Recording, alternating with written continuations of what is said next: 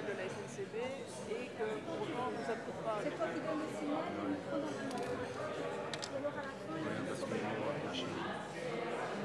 Ils sont pas si facilement parce que dans les secteurs qui sont trop dépendants. On n'y arrive pas.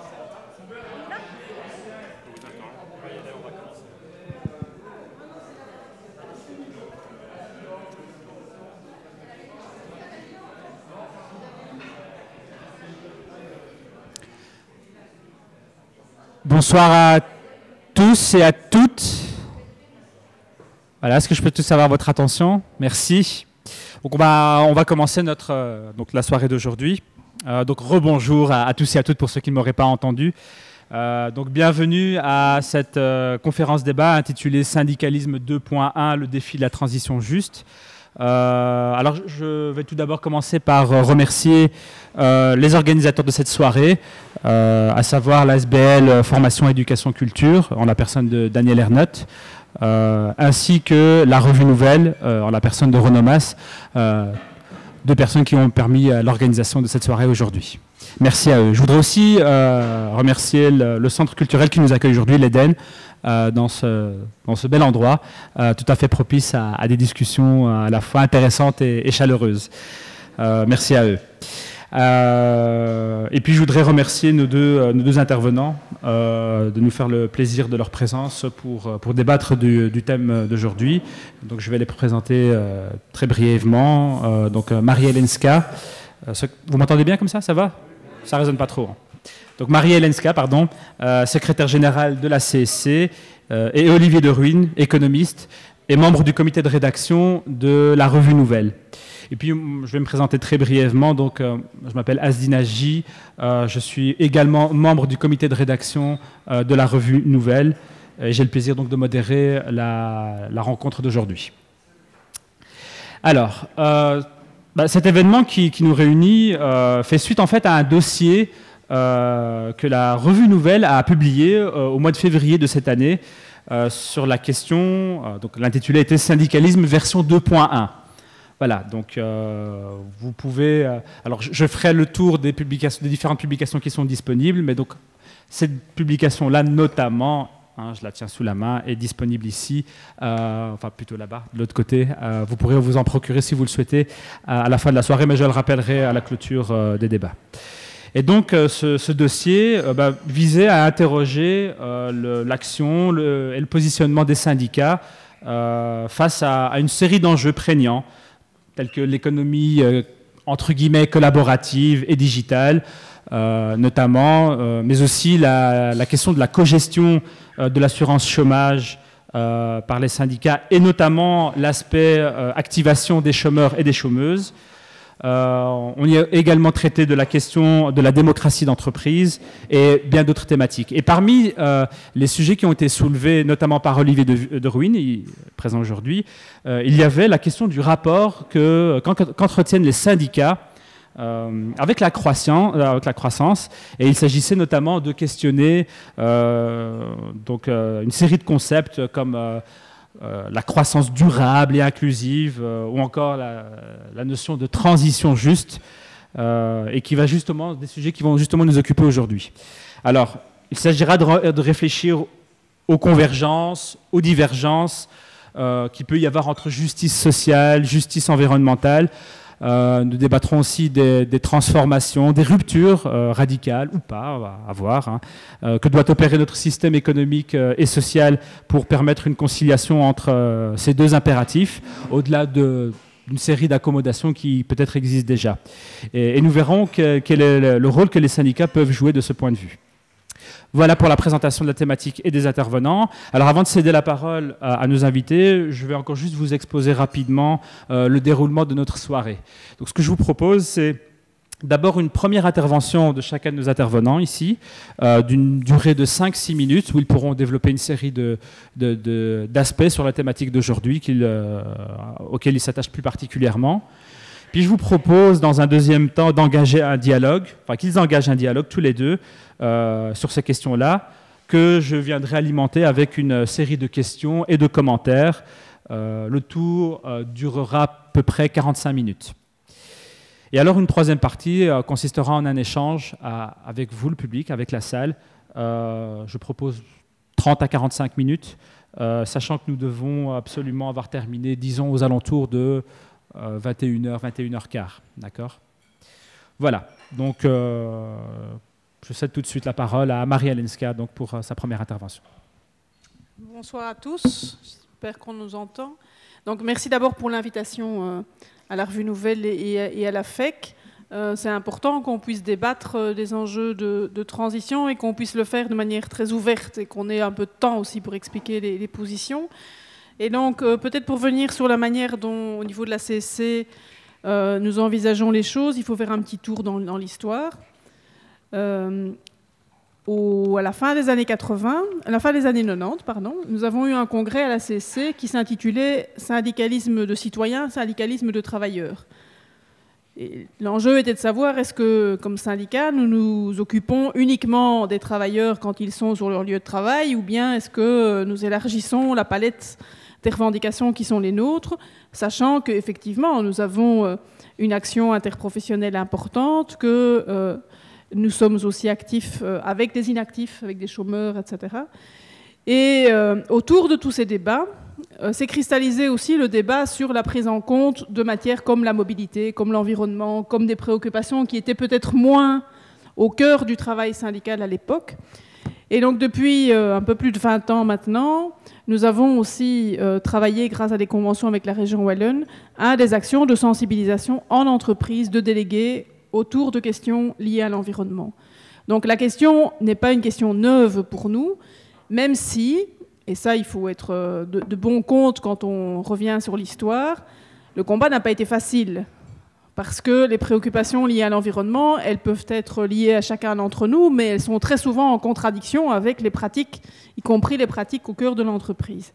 Et donc toutes les, actions que nous avons menées depuis une vingtaine d'années maintenant avec les travailleurs et avec les délégués. Ça, c'est aussi euh, une perspective qui pour nous est importante. Nous n'avons pas un discours sur l'environnement ou un discours sur la transition, mais nous le construisons avec les délégués et avec les militants. Eh bien, nous l'avons euh, développé maintenant depuis euh, une bonne vingtaine d'années. Il y a plus de dix ans, nous avons, lors d'un congrès de nouveau de la CSC, défini la notion de transition, et en disant nous voulons du développement durable, comme on disait à l'époque, et une transition. Et assez récemment, nous avons affiné un petit peu ce que nous voulions entendre par transition. Parce qu'aujourd'hui, tout le monde parle de transition juste, mais il nous semblait qu'on devait être un peu sérieux en la matière. Et donc, nous avons défini euh, euh, le concept de transition juste, tant au niveau international qu'au niveau européen, et puis nous l'avons repris à la CSC. Et je vous lis simplement euh, les derniers documents, qui sont des documents de positionnement de la CSC assez récent, puisqu'il date euh, d'ici du début 2019, dans lesquels nous disons que la transition ne peut avoir lieu que si des fonds sont disponibles pour réaliser la transition, et donc il va falloir investir. Nous disons aussi très clairement que nous ne croyons pas à une transition dans laquelle il n'y a que des gagnants. Nous sommes convaincus qu'il y aura des perdants dans la transition, d'où la notion pour nous d'une juste transition, c'est-à-dire d'une transition qui ne laisse personne au bord du chemin, nous sommes aussi convaincus qu'une transition qui ne se fait que pour quelques pourcents de la population, mais qui ne prend pas en compte en particulier les plus fragiles euh, de, la société, est une transition qui sera impossible parce qu'une partie importante de la population ne suivra pas le mouvement.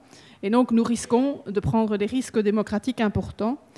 Et nous disons aussi qu'une telle transition n'est possible que si chacun modifie son comportement ce qui n'est jamais quelque chose de facile. Tout le monde voit bien la transition chez son voisin, mais moins chez lui-même. Donc nous assumons que chacun va devoir euh, travailler à y compris une modification des euh, comportements. Pour nous, une transition juste, elle suppose euh, plusieurs préoccupations. Je l'ai dit, la première et la plus importante, c'est de ne laisser personne au bord du chemin. Il nous semble que dans les débats actuels sur une transition, c'est quelque chose euh, qu'il faut rappeler, rappeler régulièrement. Euh, il y a une déclaration de politique régionale euh, qui vient d'être rédigée, on est en train de l'examiner. On y parle à nouveau de la question d'isolation des logements, dont on sait par exemple que c'est un des moyens de favoriser des économies d'énergie. Pour nous, il est impensable d'aller vers des plans d'isolation des maisons, pour prendre cet exemple-là très concret, en donnant des primes individuelles à des propriétaires qui vont euh, isoler encore un peu plus leur logement. Si nous voulons que la transition soit juste, il faut que les moyens publics qui sont rares soient consacrés en large majorité aux bâtiments publics, à euh, des locataires, à euh, des logements qui sont aujourd'hui des passoires énergétiques. Et donc nous mettons des choses très précises derrière la notion de, de juste transition. Nous avons aussi travaillé et comme CSC et euh, au niveau européen. Je pense que comme acteur européen, mais je laisserai Olivier de Ruine se prononcer là-dessus, nous sommes sans doute un des acteurs les plus à la pointe sur les, positionnements euh, en matière de, transition, puisque nous plaidons euh, très concrètement pour aller vers des objectifs de diminution de des, émissions de, CO2 qui soient bien plus ambitieux que ceux que la Commission avait euh, fixés. Ça veut dire aussi euh, que nous savons qu'il va falloir faire des investissements, des investissements très importants euh, pour la transition, et une partie des investissements devront porter sur les transformations des emplois eux-mêmes. on l'a souvent dit sous forme de boutade, mais c'est la réalité. On ne fera pas une transition contre les travailleurs et l'endroit où ils se trouvent aujourd'hui. Et donc il va falloir accompagner tout un chacun d'entre nous, dont les métiers vont changer, dont les secteurs d'activité vont changer. Et donc ça supposera des investissements qui sont des investissements très importants dans l'accompagnement euh, des travailleuses et des travailleurs, et donc aussi dans la négociation d'accords à ce niveau-là. Donc ça, ce sont des points qui sont euh, pour nous extrêmement euh, vraiment vitaux sur les questions de, transition. Je, voudrais juste, excusez-moi, parce que le temps est déjà arrivé. Et donc, je termine. Je terminer comme ça, on peut. Euh, et, donc je termine. Nous pensons aussi que sur les, questions de, transition, il faut que l'on puisse euh, fédérer les énergies, y compris en Belgique, entre les différents niveaux de pouvoir, puisque nous sommes dans un pays euh, compliqué, parfois un peu surréaliste. Et donc, ça n'a aucun sens de parler de transition si l'ensemble des régions et le, pouvoir fédéral n'investissent pas de la même euh, manière et dans la même euh, direction. Donc, oui à la transition, 100 fois oui à la transition, parce que nous sommes convaincus que, comme tout un chacun, il n'y a pas de vie et pas de travail sur une planète morte, parce que le modèle économique qui a été développé jusqu'à présent a épuisé une bonne partie des ressources. Mais oui à une transition pour autant qu'elle soit juste et qu'elle ne laisse personne au bord du chemin. Merci. La parole est à Olivier Dereux. Bonsoir, merci beaucoup pour euh, l'invitation. Euh, je crois déjà que je peux rejoindre Marielle sur beaucoup des points qu'elle a, mentionnés jusqu'à présent. Je crois en fait qu'on aurait pu étendre le titre de la, soirée en parlant euh, du rapport des syndicats à transition, mais en l'élargissant au thème de l'articulation entre le syndicalisme national et européen. parce qu'en fait, c'est là que le bas blesse, il me semble, et comme je vais essayer de vous le montrer euh, maintenant. Si vous avez lu ou si vous lisez l'article euh, que j'ai commis dans, dans, ce dossier, j'ai pris une perspective plutôt européenne parce que euh, je travaille essentiellement au niveau européen, qu'il me semble que la question de la transition se traite de manière plus efficace au niveau européen qu'à un niveau décentralisé. Il y a un an, euh, aujourd'hui, enfin, il y a un an ce soir, j'étais euh, à la fois euh, impatient et apeuré parce que quelques heures plus tard s'ouvrirait un événement que j'organisais. C'était la conférence post-croissance au Parlement européen qui réunissait des acteurs d'horizons extrêmement variés. On avait d'une part une série d'eurodéputés progressistes appartenant à tous les groupes politiques ou à peu près démocratiques. On avait le mouvement des, des décroissants, on avait des syndicats, on avait des des, think tanks, puis on avait des ONG environnementales. Et tout ce petit monde se voyait pour rencontrer ceux qui sont à l'initiative des législations européennes, des initiatives, des grands euh, plans de financement, etc. Donc, je, je, bien entendu parler de la Commission européenne, de la Banque centrale, de la Banque européenne d'investissement, etc. L'objectif était de discuter, pas de manière politique, parce que ça ne sert à rien de s'échanger des, grands slogans, parce qu'on tombe vite dans des impasses et dans des dialogues de sourds, mais plutôt discuter de, euh, la technique derrière les processus.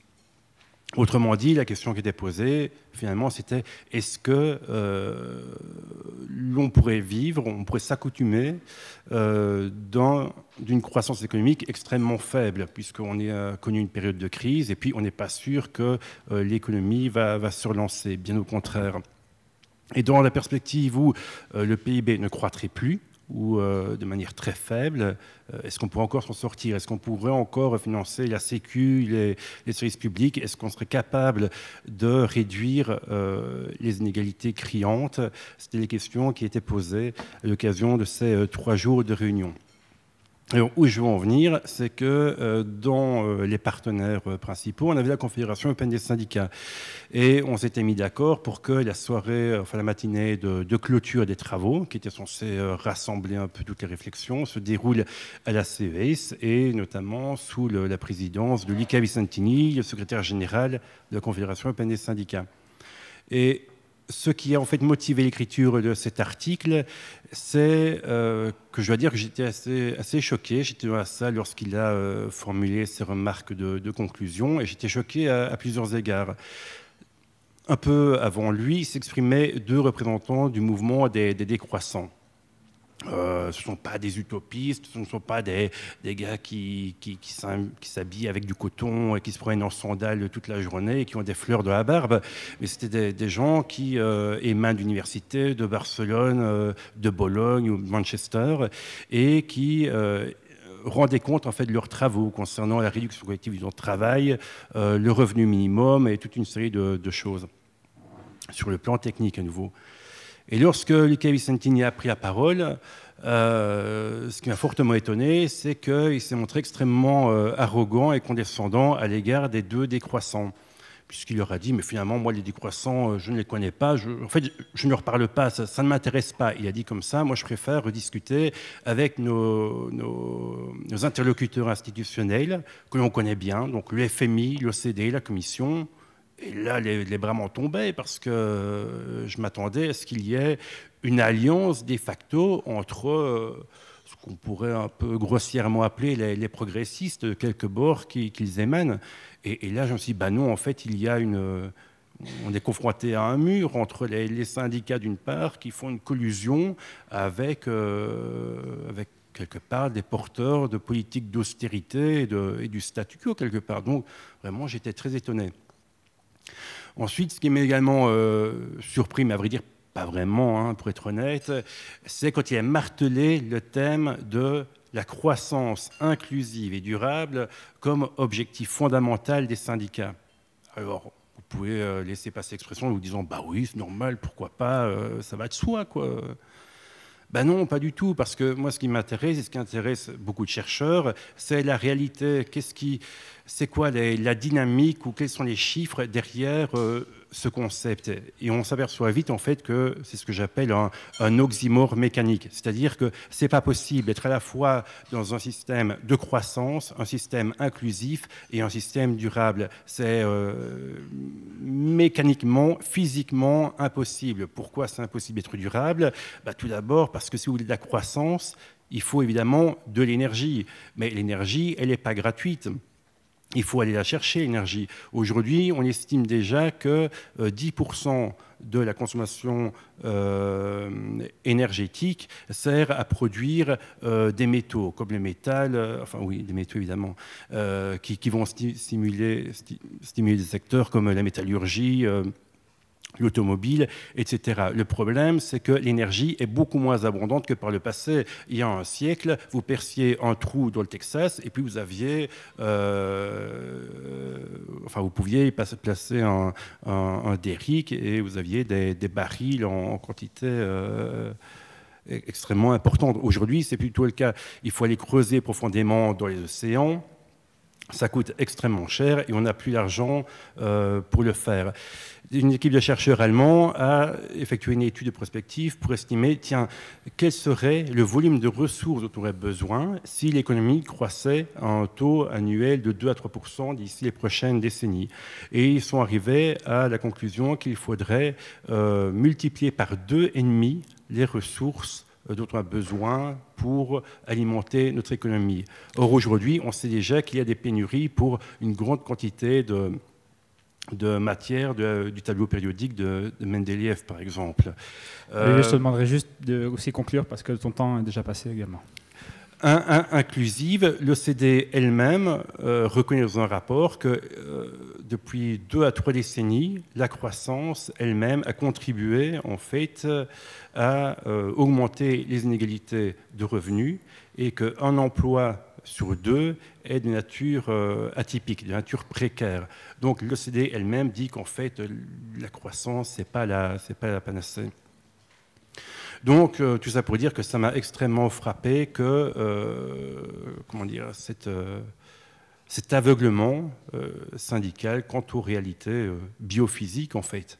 Parce que c'est ça la contrainte réelle à laquelle on fait face, c'est qu'est-ce que la Terre peut nous fournir pour alimenter notre, notre économie. Merci. Olivier. Alors, ce que je, posais une première question pour euh, alimenter euh, un, dialogue euh, entre vous deux, et peut-être partir d'un cas situé, concret, qui serait celui de l'arrivée, l'installation prochaine dans la région liégeoise de la société chinoise Alibaba. C'est un exemple, et on pourra certainement, vous pourrez en évoquer d'autres euh, au cours de la discussion. Mais je pense qu'il est assez, il est assez intéressant parce que voilà, cette, euh, il y a une dynamique qui, voilà, en région liégeoise qui existe où, on essaie de, de d'attirer une série d'investisseurs, d'industriels, etc. Euh, ça génère une activité économique importante, ça crée de l'emploi, mais simultanément, dans ce cas-ci, il s'agit, du secteur de la logistique, ça développe énormément du coup le trafic aérien autour de, fret autour de l'aéroport de Liège, et donc ça augmente potentiellement les émissions de CO2, ce qui risque d'accroître, euh, de, faire croître encore davantage les efforts que la Belgique doit euh, entreprendre pour respecter ses engagements en la matière. Donc du coup, comment est-ce que dans ce cas concret-là, euh, on peut concilier des intérêts, des intérêts qui semblent divergents par rapport à, voilà, à, une région où euh, le manque d'emploi est quand même criant. Euh, quelles options les autorités euh, publiques et les autres acteurs de, ce type de dossier peuvent privilégier? Voilà, est-ce que vous pouvez. alors, la question s'adresse aux deux, à chacun d'entre vous. Donc, je ne sais pas si qui veut commencer à intervenir. Olivier? Et Marielle Neskel, n'hésitez pas à intervenir. Voilà, c'est une discussion, euh, c'est, n'est pas un temps de parole fixe, euh, c'est vraiment un dialogue. Donc n'hésitez pas à intervenir à un moment donné si quelque chose vous offusque euh, et inversement. Et, je suis là pour gérer le tout, on va dire. Voilà. Évidemment, depuis un, siège euh, extérieur, ce serait facile de dire, mais enfin, il fallait refuser, évidemment. Ce sont des emplois qui vont être euh, peut-être précaires, mais en tout cas associés à de fortes émissions de CO2, donc certainement pas durables, évidemment. Ça, c'est du yaka. Il faut évidemment euh, sous-peser toute une série de, paramètres et surtout ne pas perdre de vue à niveau le niveau auquel on se situe. Je veux dire par là que si on refuse les emplois d'Alibaba à Liège, bah, ils vont se délocaliser 30 euh, km plus loin ou 50 km plus loin. Donc, à nouveau, pour moi, c'est ce que je dis en introduction, l'important, c'est de définir une action euh, européenne, autrement dit, euh, la commission, nouvelle commission, peut tout à fait définir des lignes de directrices de coordination pour éviter que l'on se tire dans les pattes et que l'on fasse un front commun sur le, plan de la durabilité entre États membres. Autrement dit, les États membres disent aux investisseurs étrangers, écoutez, vous voulez venir chez l'un d'entre nous ou dans l'une de nos régions, eh bien, il y aura au moins tel type de critères à, respecter. Maintenant, sur le sujet précis, on peut se dire, super, ça va faire 900 emplois directs, 2100 emplois indirects, 3000 emplois, c'est très bien, c'est toujours bon à prendre. Mais ça, c'est aujourd'hui ou demain. Mais qu'en sera-t-il dans 5 ans ou dans 10 ans? Le secteur de la logistique, c'est un des secteurs qui est le plus exposé au risque de, robotisation. Euh, une étude parue il y a 4 euh, ou 5 ans estimait que 54% des emplois actuellement présents euh, seraient supprimés dans les prochaines années. Donc, est-ce que c'est un bon deal en fait? Est-ce que c'est un bon pari?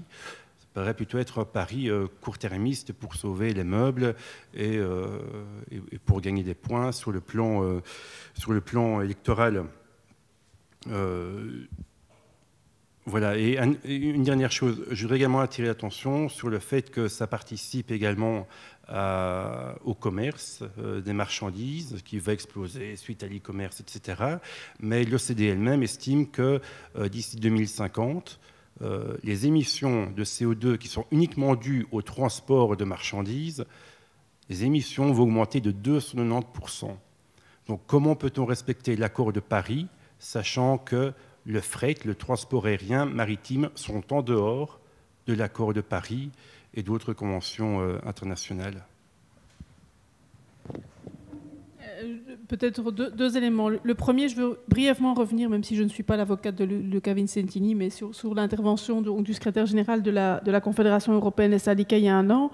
Je pense que les positions ont beaucoup bougé en un an, notamment grâce au mouvement euh, climatique qui a fait prendre conscience que cette notion de croissance durable inclusive, c'était une croissance durable inclusive telle qu'on la concevait quand on parlait encore de développement durable, c'est-à-dire d'un pilier économique, d'un pilier social et d'un pilier environnemental, et pas quand on articulait les, enfin les, trois dans un concept de transition et de respect aussi des ressources naturelles qui sont les nôtres. Depuis lors, on a pas mal évolué, même si même si, euh, je tiens à le dire euh, très clairement, c'est très facile de le dire de là où nous sommes euh, là aujourd'hui, mais quand on parle et quand on se positionne au niveau européen, on se positionne aussi avec des collègues polonais. Il y a encore 300 000 mineurs dans les mines de charbon. Et bon, voilà, je veux bien beaucoup de choses, mais il va falloir aller expliquer aux 300 000 mineurs qui travaillent dans les mines de charbon et qui ont un bon statut et qui travaillent bien et qui, eux, apprécient leur travail, qu'il va falloir changer. Ça ne nous empêche pas d'être ambitieux et d'être volontaristes comme syndicalistes européens, mais nous sommes des syndicalistes avec les deux pieds bien ancrés sur terre et sur les réalités euh, du monde du travail. Donc il y a un travail effectivement à faire pour pouvoir faire en sorte que cette transition, elle parte des réalités qui sont les réalités euh, de vie aujourd'hui. Pour venir sur Alibaba, euh, je partage globalement l'analyse d'Olivier. Nous avons été très mesurés par rapport à l'arrivée d'Alibaba. Nous n'avons pas applaudi l'arrivée d'Alibaba nous nous sommes tus. Alors vous direz que ce n'est pas très courageux. Je pense que c'est une attitude très courageuse. On aurait pu publier un communiqué se réjouissant euh, des centaines d'emplois créés. Mais c'est parce que nous mesurons pleinement que ce sont des emplois qui effectivement vont poser un certain nombre de, difficultés, y compris dans les contrats de travail euh, qui vont être proposés, qu'on ne sait pas pour combien de temps ils seront là, ni combien il y en aura euh, au final, que nous avons été extrêmement prudents. Mais donc, effectivement, il faut que l'on sache, euh, y compris au niveau politique, on n'arrête pas de le dire, et, ce n'est pas qu'un slogan, euh, soit la volonté de la transition, elle est partagée, il y a un cap et une vision en disant, à telle échéance, voilà le niveau de transition que nous voulons, et à partir de là, nous sommes extrêmement conséquents sur les activités que nous voulons garder, que nous ne voulons pas garder, et comment nous les faisons euh, évoluer, ou bien on continue l'entre-deux. et donc, pense qu'il faut que chacun soit à sa juste place euh, dans le processus. On ne peut pas demander à des organisations syndicales d'aller cracher sur 1900 euh, emplois peu qualifiés, euh, très localisés dans, un, dans, un, périmètre donné, et puis dire mais on va continuer à développer l'activité par ailleurs.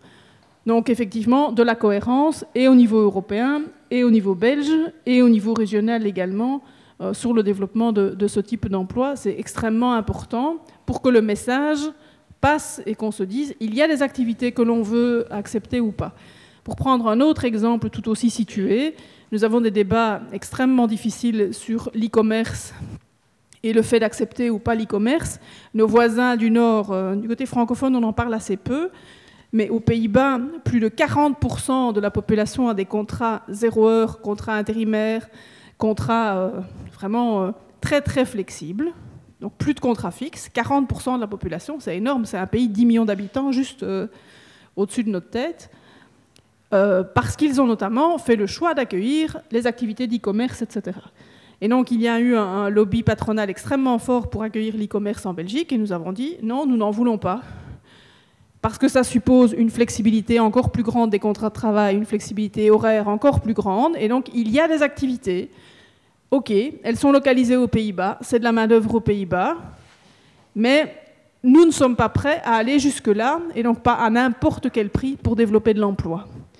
Je ne suis pas sûre que si nous avions dû mener ces débats-là de manière large dans des comités de travailleurs sans emploi, nous aurions pris cette position-là.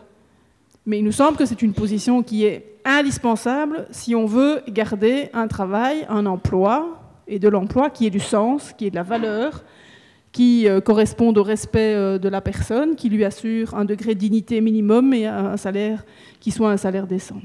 Donc oui, nous faisons des choix, ils ne sont pas faciles, mais ils sont aussi des choix euh, très très concrets qu'il faut faire au quotidien.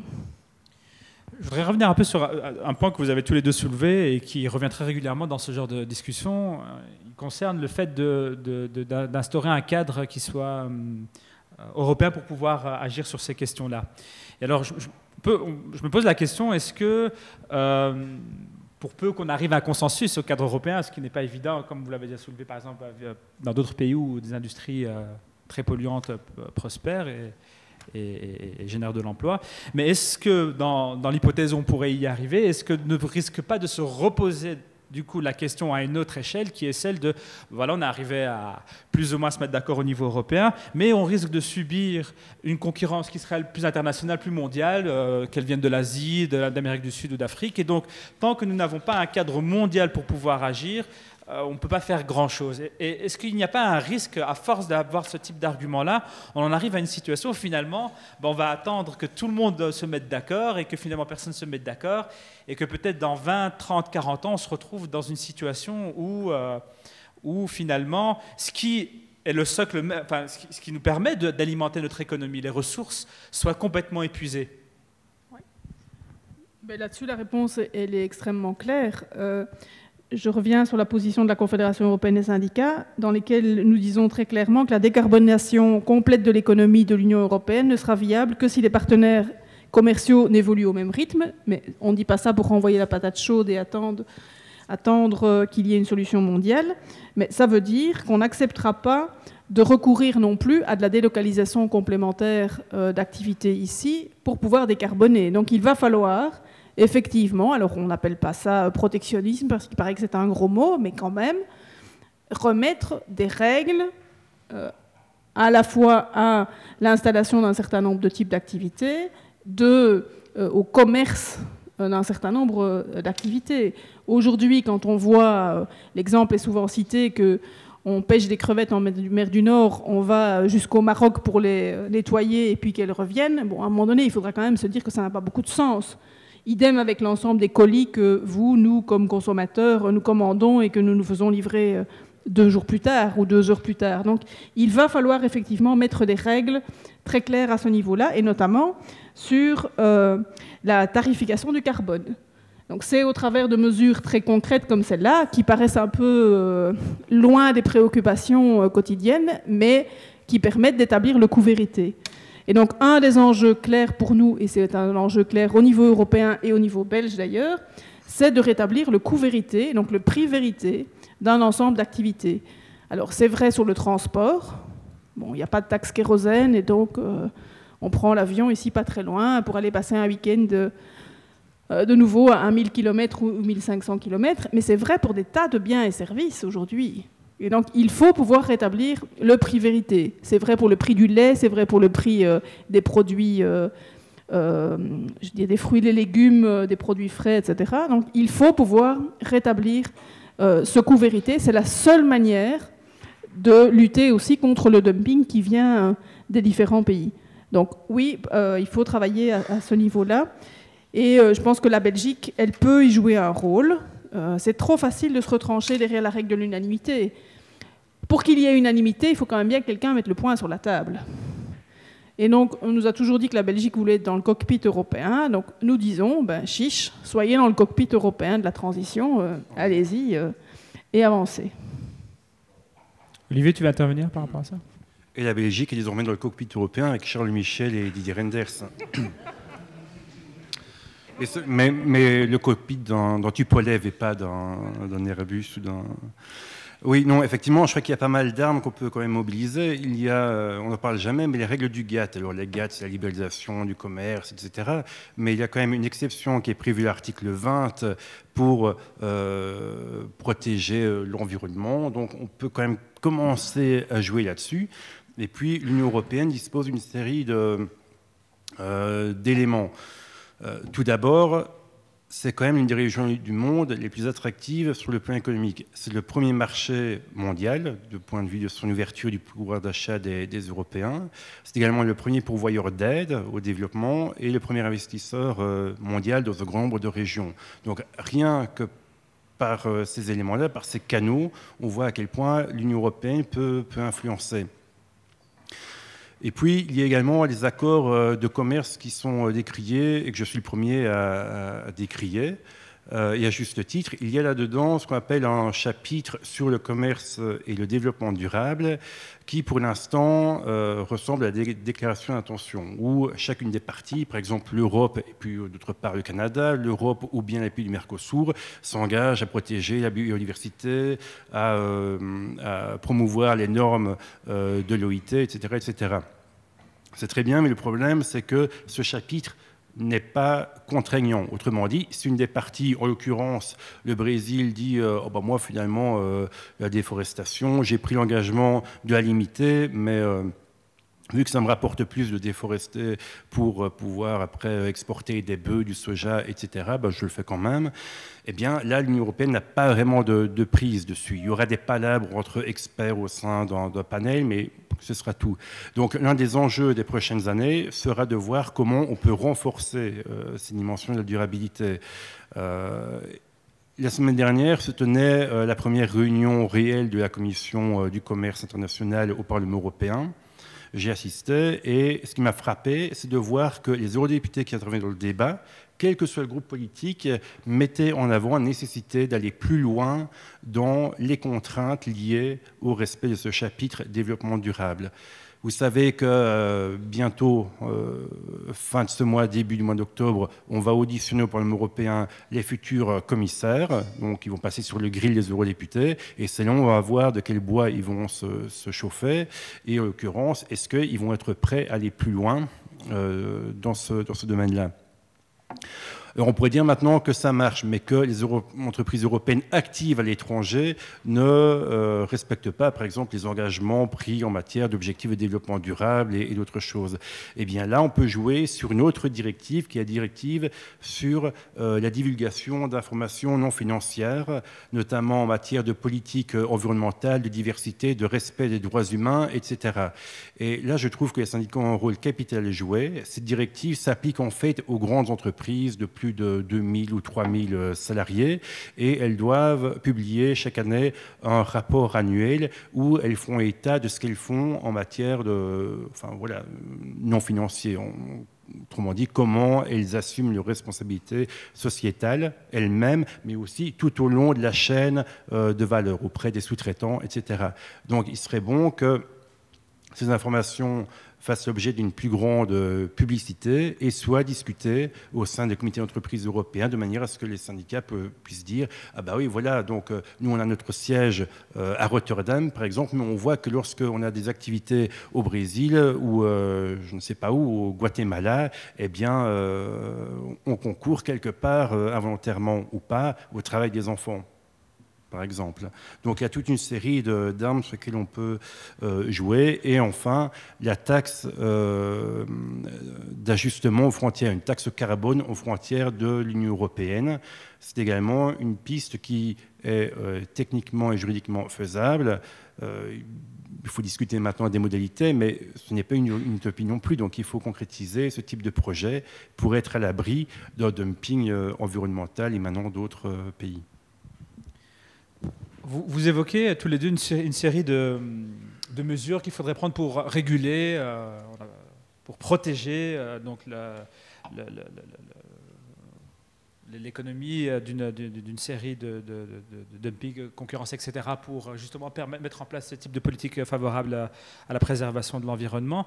Mais moi, j'ai le sentiment que c'est un peu un contre-courant de du mouvement dominant euh, qui va vers plus de, libre-échange, plus de dérégulation. On l'a vu avec les accords ces dernières années que l'Union européenne et aussi les États qui doivent le ratifier ont tenté de nouer avec le Canada, avec le Japon ou, d'autres régions du monde. Et donc, ma question, c'est un peu de savoir finalement euh, quelles sont les, forces politiques, on va peut-être dans un premier temps en Belgique, qui euh, s'opposent à plus de régulation. Que ce soit alors je pose la question pour les syndicats parce que peut-être que ça peut paraître, euh, la réponse peut paraître évidente, mais peut-être qu'elle ne l'est pas, donc je pose la question. Mais aussi au sein euh, du monde politique, au sein des partis politiques, au sein du patronat et aussi au sein de la société civile. Et alors je vous pose la même question, mais cette fois-ci au niveau européen. Quels sont les acteurs qui coincent, qui bloquent, qui empêchent plus de régulation? Euh, deux choses. Euh, D'abord, il faut lutter contre une logique qui est une logique forte, qui est la logique du court terme. Si on ne brise pas cette logique du court terme, et donc de la recherche du profit à court terme, mais nous aussi comme consommateurs, la recherche du euh, just in time, tout tout de suite, là, maintenant, nous n'arriverons à rien. Parce qu'évidemment, l'argument massu utilisé par les entreprises, c'est de dire oui, mais nous, on est coté en bourse et donc on doit euh, rendre des résultats trimestriels. Oui, mais nous, on a euh, les bilans de fin d'année qui arrivent, etc. Et donc, nous ne parviendrons pas à amorcer la transition si nous ne pouvons pas travailler avec les entreprises à une vision de moyen et de long terme. Et donc ça suppose de desserrer un certain nombre de carcans, notamment le carcan selon lequel il n'y a pas de moyens pour investir. Nous devons investir dans la transition massivement pour pouvoir en récolter les fruits euh, par la suite. Je prends un exemple tout simple. Une étude récente du secrétariat social Sécurex disait que les Belges n'étaient pas prêts à lâcher leur voiture salaire pour euh, d'autres alternatives tant que on n'a pas résolu les problèmes de mobilité. Et donc, je disais à Olivier juste maintenant, euh, c'est frappant d'entendre pour la première fois maintenant des représentants employeurs, pas tous, mais dire donc il va quand même falloir investir dans l'infrastructure, sinon aujourd'hui, nous les livreurs, ils ne veulent plus entrer à Anvers ou à Bruxelles parce que parce que c'est plus possible. On y passe trois heures pour faire 5 km, ça ne va plus.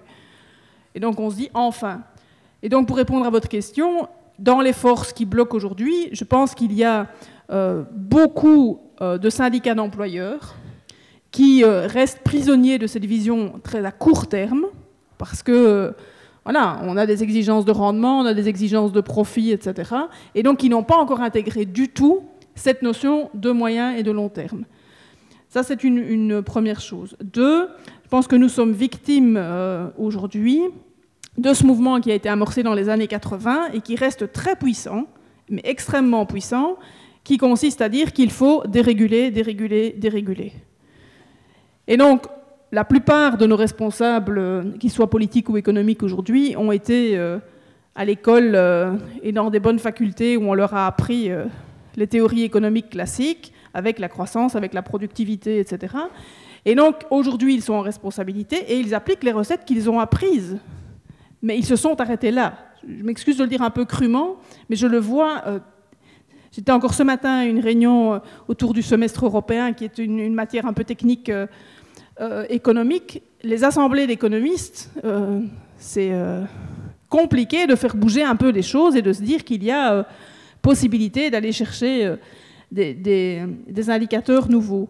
Et donc, il y a pour moi une source euh, qui est une source d'a- d'appui importante. Olivier y a fait un peu référence. Ce sont les objectifs du développement durable, qui sont ce qu'on appelle les SDGs, donc les objectifs euh, du millénaire de euh, l'ONU qui ont été repris par l'Organisation internationale du travail et qui portent à la fois sur la qualité du travail, mais aussi sur les objectifs de transition.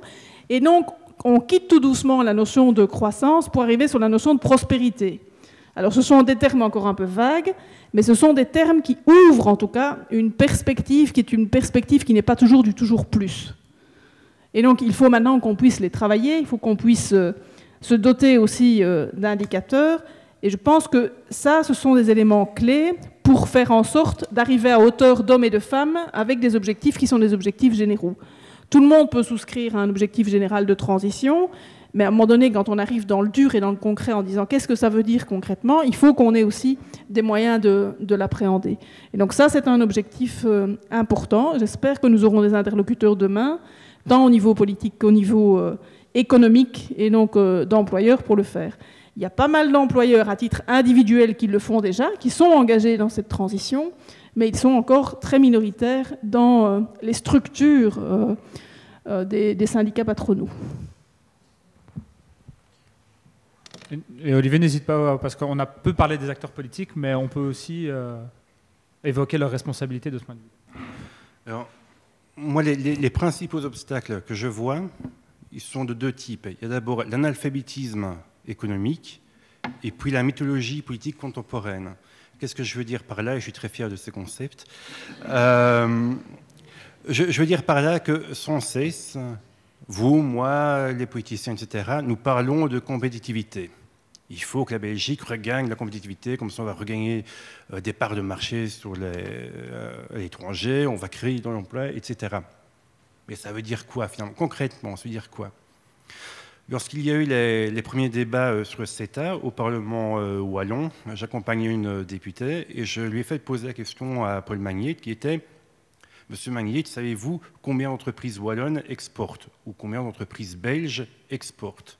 Parce que finalement, c'est ça tout l'enjeu, puisqu'on dit la compétitivité, c'est quoi? C'est exporter plus, toujours plus que euh, nos concurrents. Avez-vous une idée du pourcentage d'entreprises qui exportent? Il y a en Belgique à peu près quoi? 300 000 entreprises. Ben 300 000, et on a moins de 9 000 qui exportent. Parmi les 9 000, il y a 1%, donc 87 en fait, 87 entreprises qui concentrent 50% du volume des exportations. Ce qui veut dire que tout le modèle économique belge est fondé sur les intérêts de moins d'une centaine d'entreprises. Vous imaginez, donc on est en train de plomber la demande intérieure en brimant les évolutions euh, salariales, etc., pour satisfaire les intérêts de d'une centaine d'entreprises et surtout de leurs actionnaires. Et le problème, c'est que personne n'est au courant de ces chiffres qui ont pourtant été publiés dans une étude de la Banque nationale de Belgique il y a, euh, il y a quoi? Il y a 3-4 ans peut-être. Je vous invite à lire ça. Tapez en Google BNB, structure des exportations et compétitivité structurelle.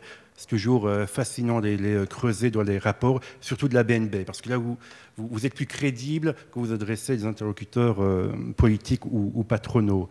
Alors,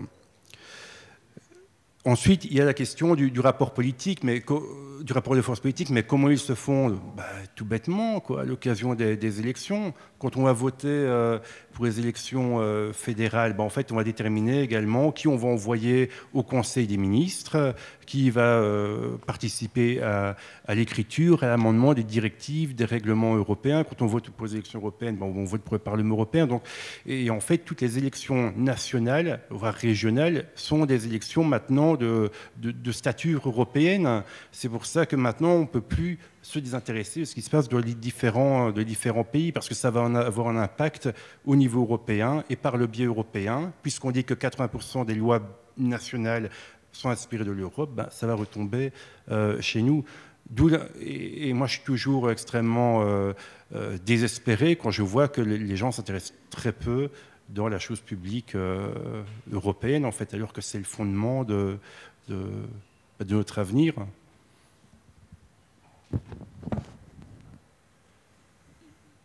Vous avez parlé de Magnette. Donc, euh, j'en déduis que le Parti socialiste euh, aussi, donc du coup, euh, s'inscrit dans cette tendance-là. est-ce que c'est, qu'en fait, il y a un consensus général sur sur le sur finalement, vous l'avez évoqué tous les deux, une forme d'idéologie. Ça, fait presque peur et en même temps, c'est peut-être un peu rassurant parce qu'on se dit, c'est des croyances, donc quelque part, on peut peut-être les déconstruire, mais en même temps. Comment les déconstruire Est-ce que vous, vous avez l'impression qu'il y a un consensus au niveau politique? On a parlé de vote. Bon, là, on a parlé. Bon, c'était peut-être pas la vague verte qui était annoncée, mais enfin, il y a eu quand même une poussée du vote euh, écologiste. Est-ce que dans les concrétisations euh, auxquelles ça donne lieu, bon, il y en a une hier, euh, il y en a eu aussi à Bruxelles plus, il y a un peu plus longtemps. Est-ce que concrètement tout ça a, permis de, d'apporter des avancées qui sont euh, significatives Ou est-ce que vraiment, euh, au-delà des postures, il y a une espèce de consensus politique sur euh, les, mesures concrètes qui sont prises une fois que ces divers partis se retrouvent au gouvernement? Mais vous avez évoqué l'idéologie. S'il y a bien une chose qui est difficile à faire changer, voire qu'on ne peut pas changer, vous, moi, nous, on a tous dans un coin de notre tête des valeurs auxquelles on tient, euh, des choses dont on est sûr, on ne sait pas les expliquer, il n'y a pas de théorie rationnelle, mais euh, voilà, il nous semble que c'est juste ou pas juste. Et donc vouloir faire changer euh, les uns et les autres en disant vous êtes des espèces de cons, vous comprenez rien, rien, et j'entends bien la frustration d'Olivier en disant qu'ils lisent le rapport et ils verront qu'à la page une telle... oui, je pense qu'on peut être comme ça de temps en temps, mais ça ne résout rien. et donc s'il y a une telle homogénéité culturelle, c'est, je pense, fondamentalement parce que depuis les années 80, c'est un modèle euh, dominant et il n'y a pas eu de contre-modèle suffisamment puissant que pour montrer que des alternatives étaient possibles. Alors, il y a des alternatives locales possibles, il y a des alternatives partielles possibles, mais euh, on vient sur une question très culturelle. C'est que euh, si, si, vous n'avez jamais manqué de rien dans votre vie, vous vous dites à un moment donné, bon, bah, tout ça, peut-être, je peux m'en passer, je peux passer à autre chose, etc. Euh, nous avons réalisé une enquête euh, auprès des jeunes CSC avec 6000 répondants de jeunes affiliés à la CSC ou non affiliés à la CSC, mais donc qui viennent de, de différents milieux euh, sociaux, économiques, culturels, etc. Oui, ils évoquent la transition, mais ce n'est pas leur première préoccupation. Leur première préoccupation, parce qu'ils viennent de milieux très divers et, parce que nous avons eu la chance de pouvoir les toucher aussi, c'est- de dire, moi je veux de l'autonomie pour moi, je veux pouvoir euh, définir ma vie, euh, et vous n'allez pas venir nous expliquer, vous qui avez voyagé partout dans le monde, que demain, moi je ne peux pas voyager. Donc il y a une vraie difficulté à ce niveau-là. Et donc, dans les partis politiques, il y a aussi cette difficulté, parce qu'on conçoit beaucoup les programmes euh, des partis politiques ben, dans des cénacles qui sont des cénacles quand même relativement fermés, à les articuler à des réalités quotidiennes. Et donc, nous pensons en tout cas, et, et c'est la manière dont nous travaillons à la CSC, qu'on ne fera progresser la transition que, oui, bien évidemment, avec des positions relativement claires, mais aussi avec un travail de sensibilisation, de euh, prise en compte des réalités euh, du terrain et en voyant comment on peut accompagner euh, ces réalités de terrain. Et donc, c'est plus il y aura d'expérience sur le terrain, plus on montrera que des alternatives réelles, viables et de long terme sont possibles, plus je pense que ce, thème-là s'imposera. Et donc, c'est une vraie difficulté aujourd'hui. La somme de rapports sur la transition, elle fait des mètres de haut. Mais comment est-ce qu'on fait pour passer de cette conviction-là à un moment donné euh, de la réalité et de l'articulation euh, sur le terrain Il y a un vrai enjeu à ce niveau-là. Et donc, une des pistes, et en tout cas nous, nous y croyons, c'est d'établir le coût vérité des activités. Euh, c'est très compliqué. il y a eu une manifestation au moment de la formation du gouvernement wallon, juste devant le siège de certains partis, parce qu'on parlait de la FN. et donc, il y a le même débat. Très euh, clivé sur les armes qu'il y a sur les aéroports, qu'il y a sur toute une série d'activités économiques. Mais parce qu'à un moment donné, euh, on- sait que derrière ça, il y a euh, un mode de vie, il y a des fins de mois assumées, il y a des choix de vie qui ont été faits par les uns et par les autres. Et donc, il va, pouvoir, il va falloir faire avancer ces positions-là. Je voudrais quand même dire aussi que la situation est différente, et elle est très différente au sud et au nord du pays. Chez nous, on le sent euh, très nettement sur ces questions de, transition. Euh, parce qu'au sud du pays, bah, depuis les années 70, on est euh, dans des restructurations permanentes, continues. Il y a des secteurs entiers qui ont disparu. Et on a un associatif et un monde politique qui est aussi assez différent. Donc c'est parce qu'il y a eu cette contagion culturelle importante qu'aujourd'hui, plus personne ne peut nier la nécessité de la transition. Lorsque euh, on passe euh, Bruxelles, euh, je vous invite, pour ceux qui ne le font pas souvent, à le faire, une fois en voiture ou en train, c'est assez éloquent.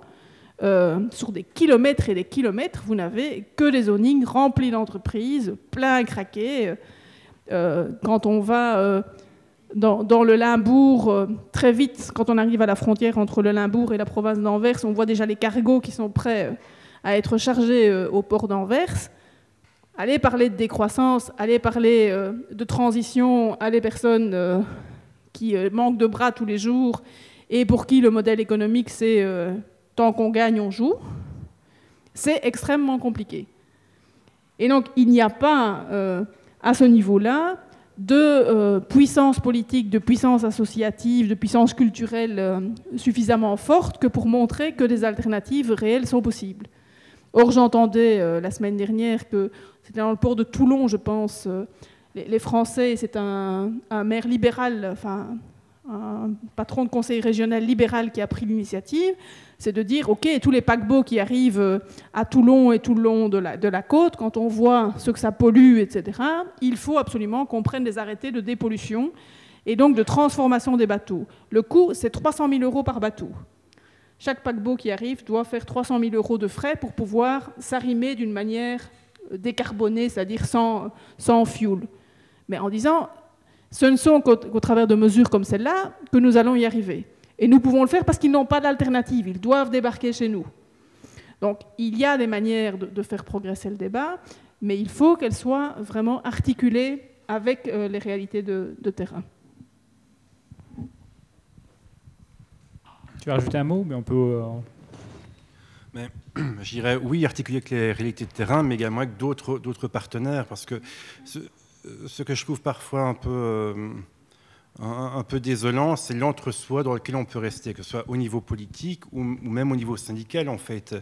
Et quand je critiquais tout à l'heure euh, la CES, je me rends bien compte évidemment que la diversité euh, des contextes syndicaux nationaux ne favorise pas euh, des positions ambitieuses. Moi-même, j'ai siégé pendant huit ans dans les groupes de travail de la CES et j'ai vu ce qu'il en était entre 2002 et 2008 avec l'arrivée des de collègues, que je ne citerai pas.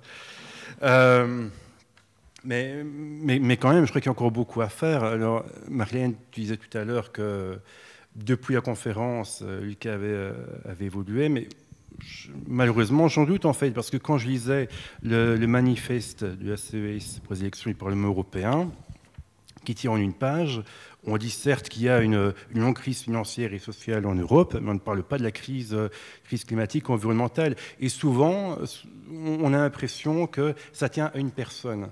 C'est-à-dire que c'est une personne dans une organisation qui va faire avancer un truc souvent, elle va rester dans sa niche. Et puis, dans sa niche, quand, on, il faudrait adopter une résolution, c'est la meilleure résolution du monde, mais on ne va pas parvenir à intégrer les implications de la résolution dans la stratégie globale de l'organisation patronale ou, euh, ou syndicale, ou même des fédérations patronales dont les experts euh, en matière de développement durable vont assez loin en fait. Puis après, ils sont euh, cassés quand il faut faire adopter leur, leur expertise. Et donc, moi, ce que je plaiderais, en fait, parce que je comprends évidemment que les syndicats ont la tête dans le guidon, parce qu'il y a une urgence sociale, parce que depuis des années, ils ont, on a fait face à une hostilité politique, donc il a fallu gérer la casse. Mais moi, je me demande dans quelle mesure on ne pourrait pas établir au sein des syndicats euh, une entité autonome de prospective, c'est-à-dire une, entité à laquelle euh, on laisserait la liberté de réfléchir sur des enjeux de long terme qui ne seraient pas mobilisés par euh, l'actualité et surtout qu'ils soient ouvertes à des idées euh, neuves, à des cerveaux euh, venant d'horizons euh, extrêmement, extrêmement variés, pour à nouveau quitter l'entre-soi. J'entends bien que régulièrement il y a des collaborations avec des ONG environnementales ou je ne sais pas quoi, mais ce sont des, actions qui sont ponctuelles et qui ne sont pas d'une nature à infuser sur l'intégralité de la structure syndicale ou même patronale. Donc voilà, moi j'ai vraiment, je voudrais faire un plaidoyer pour la diversité et, l'unité dans le champ d'action. éviter de considérer, euh, beaucoup de vous êtes syndicalistes, que parce qu'on est syndicat, qu'on est là depuis 100 euh, ou 150 ans, euh, on a un monopole de facto et que les autres, éventuellement, on les tolère quand ils ont quelque chose à dire, mais, mais c'est tout, quoi. Là-dessus, je suis vraiment pas d'accord. Alors, pas du tout. je pense que si on était dans notre bulle, on pourrait le comprendre, mais on n'y est pas. On n'y est vraiment pas. On est les deux pieds euh, bien sur terre.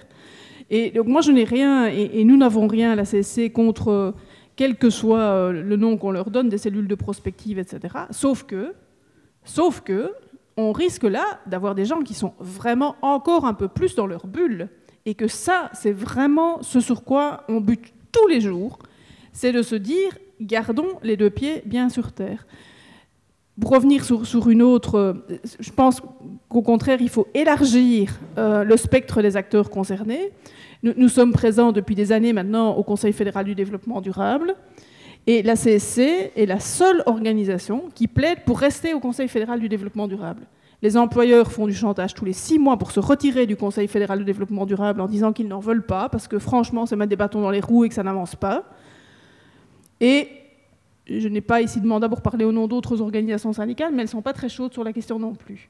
Et donc, nous tenons la ligne chaque fois en disant que ça ne sert à rien de travailler entre convaincus sur un certain nombre de choses. Il faut au contraire que l'on puisse élargir le cercle de celles et ceux qui doivent demain porter euh, ces réflexions-là. Donc ça, c'est vraiment un axe extrêmement important.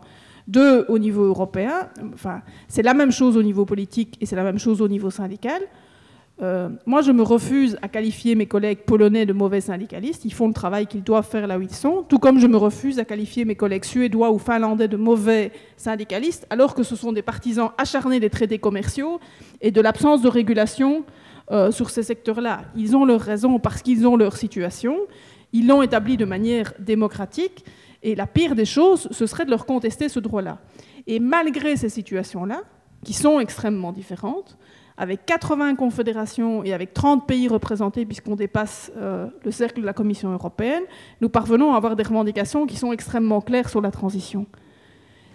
Mais donc, l'articulation pour nous, elle est maintenant à l'épreuve des faits. Et donc, nous avons besoin et de lignes stratégiques au niveau européen. Et donc, on a beaucoup travaillé avec le Parlement européen, et tu le sais. Euh, maintenant, j'espère qu'on pourra travailler avec la Commission européenne, mais il restera le Conseil qui reste difficile. Et on doit le faire aussi au niveau belge. On plaide constamment pour dire, s'il vous plaît, une vision, des objectifs, des indicateurs, et puis laisser travailler les secteurs et les entreprises pour qu'on puisse avancer. Mais aujourd'hui, on n'y est pas.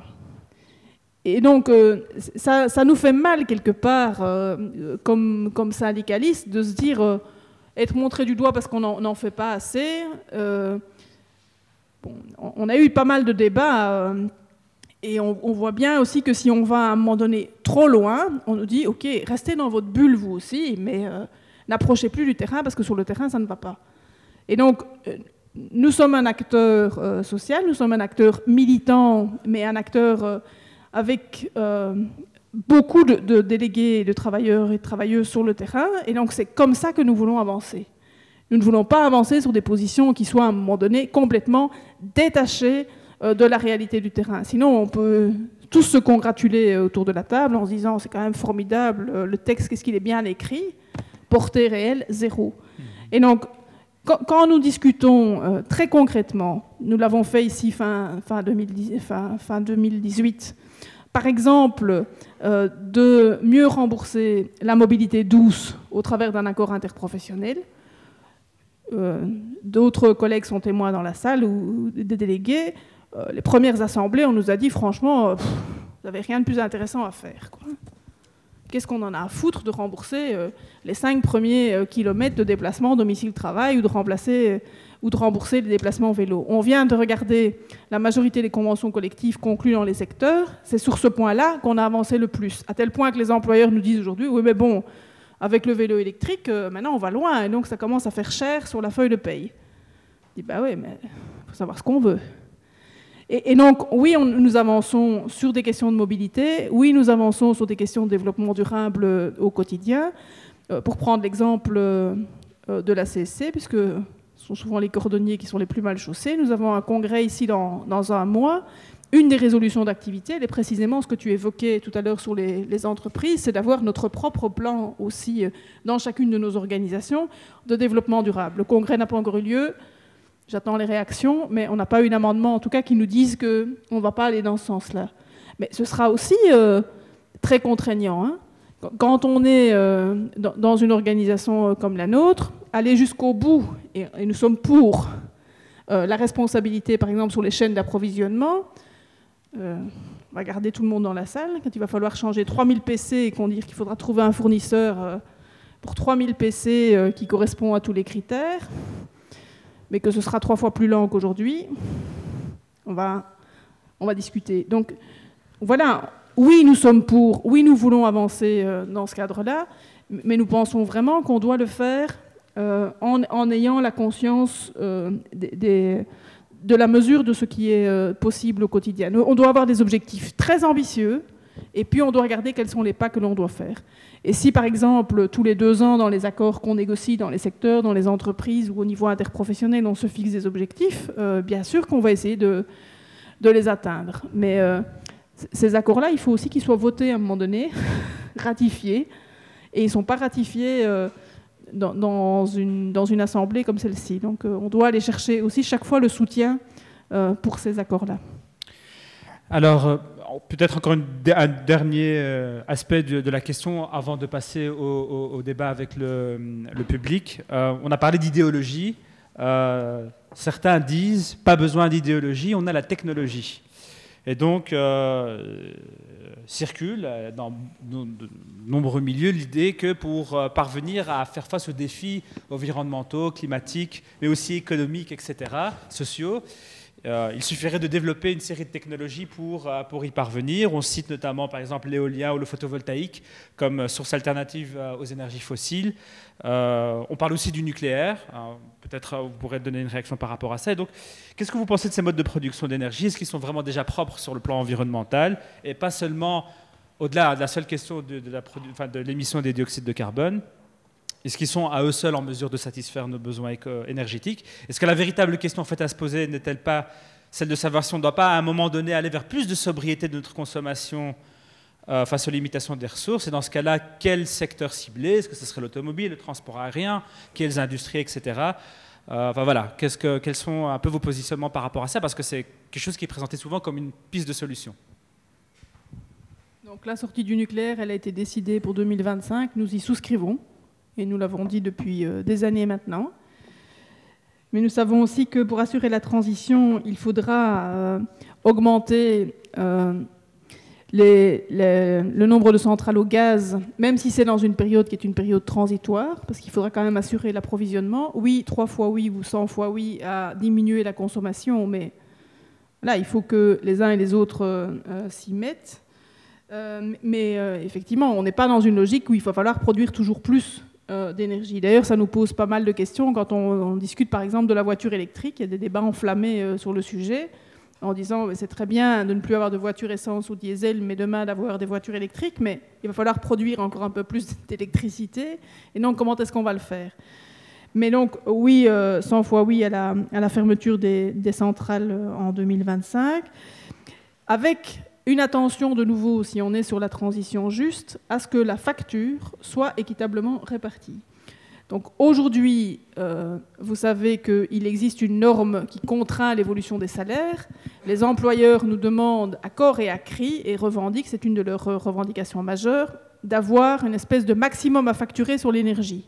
Ils veulent une norme énergétique qui leur garantit que demain, leurs dépenses énergétiques ne vont pas augmenter. Il n'y a pas photo, si on fait ça, il faudra qu'un tiers paye la facture et le tiers, ce sera vous, moi euh, et les consommateurs résidentiels. Donc nous sommes résolument opposés à ce genre de choses parce que nous voulons que la facture soit aussi équitablement répartie. Et aujourd'hui, qui paye la facture énergétique maximale? Ce sont les locataires, ce sont les personnes qui vivent dans des logements qui sont des passoires énergétiques, ce sont les pouvoirs publics parce que les écoles, les palais de justice, les centres culturels et j'en passe euh, ne sont pas isolés et ne, ne fonctionne pas euh, euh, idéalement euh, sur le plan énergétique. Et donc il y a pas mal de choses qui peuvent être faites de manière très concrète, de nouveau, pour montrer, et on parlait tout à l'heure d'idéologie et de contagion culturelle, pour montrer que si demain on isole le logement dont vous êtes locataire et que ça vous permet, et il y a des expériences qui ont été faites et qui le montrent, de réduire très concrètement votre facture d'électricité, vous vous direz, tiens, la transition, j'y vois quand même un intérêt, y compris très pratique pour moi. Donc il faut qu'on puisse aller dans, dans ce sens-là, mais ça, ça suppose des décisions qui sont des décisions collectives fortes, et ça suppose des décisions qui vont à l'encontre de l'égoïsme individuel, qui est de dire donnez-moi une prime et je vais euh, résoudre mon problème euh, individuel. Mais donc oui, nous sommes euh, sans aucune nuance favorable à cette transition et à cette diminution et de la production énergétique et de la transition sur les modes de production de l'énergie. Et Olivier, euh, qui, qui devrait euh, faire le plus d'efforts en la matière? Est-ce que ça doit être équitablement réparti ou est-ce que certains secteurs pourraient peut-être davantage mettre la patte ou certaines parties? Mais à, nouveau ici, je crois que le, le principe du pollueur-payeur doit, doit primer. Et donc, on doit appliquer le principe euh, dans, son intégralité, en tenant compte également des capacités de, chacun. On sait que les 10% de la planète les plus riches euh, contribuent, enfin, émettent 50% du volume total des émissions tandis que les 50% les, plus pauvres n'émettent que 10% du total des émissions de CO2. Donc là, on voit que clairement, il y a un effort qui doit être fourni par, les plus riches d'abord. C'est en cela, en fait, que euh, la lutte environnementale et la lutte pour plus de, justice sociale se rejoignent. C'est que les deux visent la réduction des, inégalités, bien entendu, et à faire payer ceux qui en ont les moyens. Il ne s'agit pas seulement d'opposer de, les individus les uns aux autres, les riches contre les, pauvres, les, jeunes contre les vieux, etc. ce qui m'avait choqué au moment de la démarche pour le climat, c'est quand Bart de Weaver avait dit Oui, mais Adélie Charrier, Anuna de Weaver, Greta Thunberg, oui, elles ont un, ils ont un smartphone, elles regardent aussi Netflix. Mais, mais, quelle bêtise, quoi. Est-ce que sont les jeunes qui n'étaient pas nés au moment de, des premiers euh, accords euh, climatiques qui sont responsables du fonctionnement du système euh, capitaliste, productiviste, extractiviste dans lequel on baigne absolument pas. Ce ne sont pas non plus elles qui sont responsables du fait que la Belgique s'est spécialisée dans des secteurs chimiques, pétrochimiques extrêmement énergivores et donc très, enfin, de gros émetteurs de, de, CO2. Donc je pense qu'il y a une réflexion un peu plus globale, mais qui part du principe euh, d'équité. Sur la question maintenant de, l'éolien euh, solaire, etc., évidemment, ce sont des énergies qu'on présente comme propres. Mais si vous devez lire un livre euh, cette année-ci, je recommanderais le livre de Guillaume Pitron qui s'appelle La guerre des métaux rares, qui est paru l'année dernière pour vous résumer le bouquin, son propos est de dire que euh, la révolution des technologies vertes, c'est la plus formidable opération de greenwashing de l'histoire. Pourquoi? Parce qu'en fait, on s'approvisionne en métaux qui sont essentiellement produits et concentrés en, Chine. 97% sont produits par la Chine. Ce sont ce qu'on appelle les lantanides ou les terres rares, si vous voulez, et sont des métaux qui sont absolument euh, cruciaux pour la production d'aimants qui vont alimenter après les éoliennes, euh, etc. Et donc, ces productions de, ces métaux se déroulent dans des conditions euh, humaines extrêmement atroces. Les villages qui bordent les zones de production sont les villages où on retrouve les plus fortes concentrations de, de cancers, de mortalité infantile, etc. Donc, en fait, nous, on se gargarise de progresser sur la voie de la transition grâce aux énergies renouvelables, mais au prix, en fait, de désastres environnementaux et sanitaires dans des pays qui sont éloignés. Mais bon, on ne le voit pas, donc c'est pas trop grave, on, va dire. Donc c'est vraiment, euh, vraiment extrêmement déplaisant. Par ailleurs, il faut également savoir, il y, a, quand même quelque chose qu'il faut savoir quand, on tient des débats économiques ou énergétiques. Euh, c'est également, et c'est la, la, mythologie contemporaine dont je parlais tout à l'heure, quand on parle de technologie, on, on dit oui, il faut investir dans la recherche et développement, l'innovation, et puis de toute façon, la créativité humaine permettra de, dépasser les obstacles auxquels on est confronté. Mais à nouveau, il y a des contraintes biophysiques. En l'occurrence, l'Europe a très peu de ressources naturelles qu'elle peut exploiter. Elle est dépendante à 90% de son approvisionnement, euh, dépendante du, reste du monde et, dans une grande partie des cas, de régimes qui sont peu stables ou peu fréquentables, comme euh, le cobalt, par exemple ou bien les terres rares dont je parlais précédemment avec euh, la Chine. Ce qui veut dire qu'il y a un risque géopolitique, un risque d'approvisionnement. Donc même si on voulait aller dans cette voie-là en ignorant les conséquences pour le reste du monde, bah, peut-être qu'à un moment donné, les autres pays, nos fournisseurs, fermeront les robinets en disant ah bah maintenant c'est à nous à, nous développer et on ne sera pas, euh, on ne sera pas beaucoup plus euh, avancé. Donc je crois qu'à un moment donné et assez rapidement, on va devoir s'interroger sur les besoins collectifs qu'est-ce qu'on veut vraiment faire, quel, type de mode de, vie, mode de consommation on veut vraiment euh, promouvoir? Est-ce que ce n'est pas une hérésie d'avoir des panneaux publicitaires euh, numériques rotatifs? Vous voyez, ça à Bruxelles, le métro, c'est sidérant. Vous avez un panneau publicitaire et puis c'est comme un écran de télé, quoi. Mais alors qu'avant, on avait des, bêtes posters papier. Enfin, est-ce qu'on doit tous avoir des smartphones euh, hyper perfectionnés qui consomment toujours plus, évidemment, d'énergie et euh, qui concentrent à peu près 64 métaux différents et qu'on ne sait pas recycler parce que soit ils sont fondus les uns dans les autres, soit c'est trop onéreux de les dissocier et donc euh, donc c'est foutu, quoi, c'est perdu. Si je peux juste par rapport à cette cette croyance que la technologie va, tout révolutionner, c'est la meilleure manière d'éviter de, s'interroger sur le fond euh, que de dire la technologie va, tout révolutionner. Euh, tu parlais de lecture, euh, je vous invite à, lire un tout petit article de Luc Bertrand, qui est le patron d'Ackerman et Van Aren, qui est un gros holding belge très actif sur le port d'Anvers. Et c'est exactement le, discours qu'il tenait la semaine dernière, c'était de dire, ben, finalement, Attendons que la technologie avance et la technologie va solutionner et va nous permettre la transition.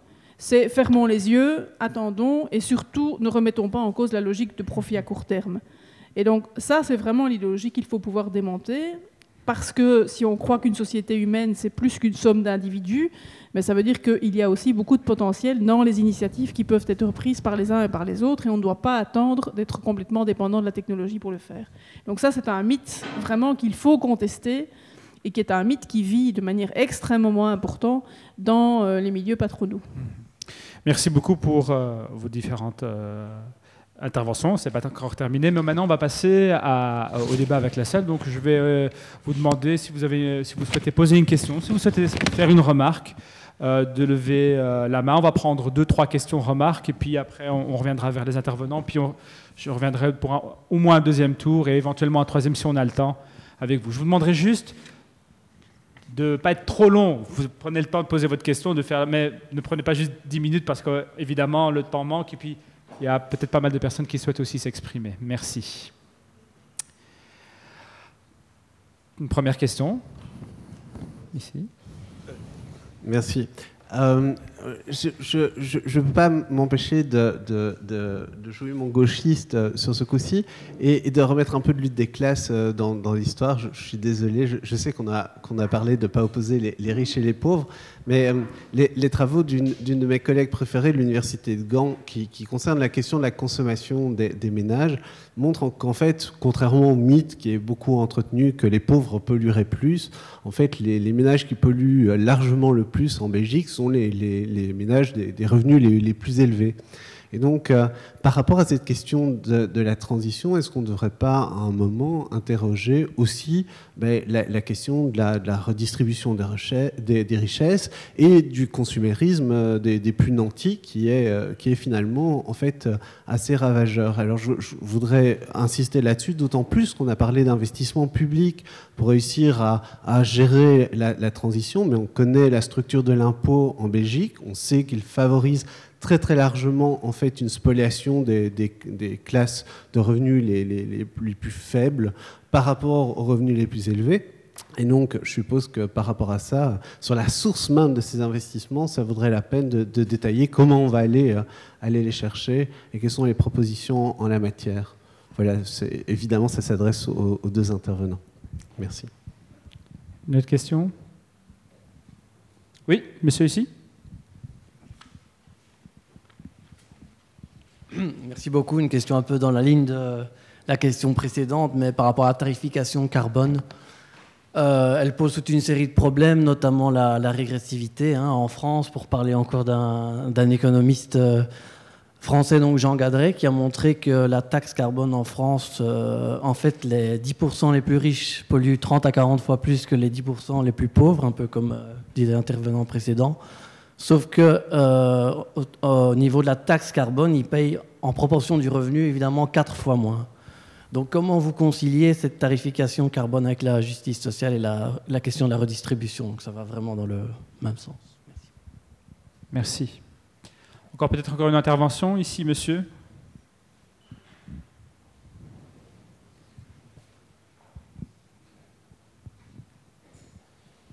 Alors, il y avait une, euh, une intervention de Marie-Hélène Ska, je pense, euh, sur le, coût vérité par rapport au, prix du billet d'avion et ce genre de choses, etc. Le coût vérité, ça intervient aussi dans les euh, déplacements domicile-travail. On a parlé récemment justement d'un payage à l'entrée de, Bruxelles.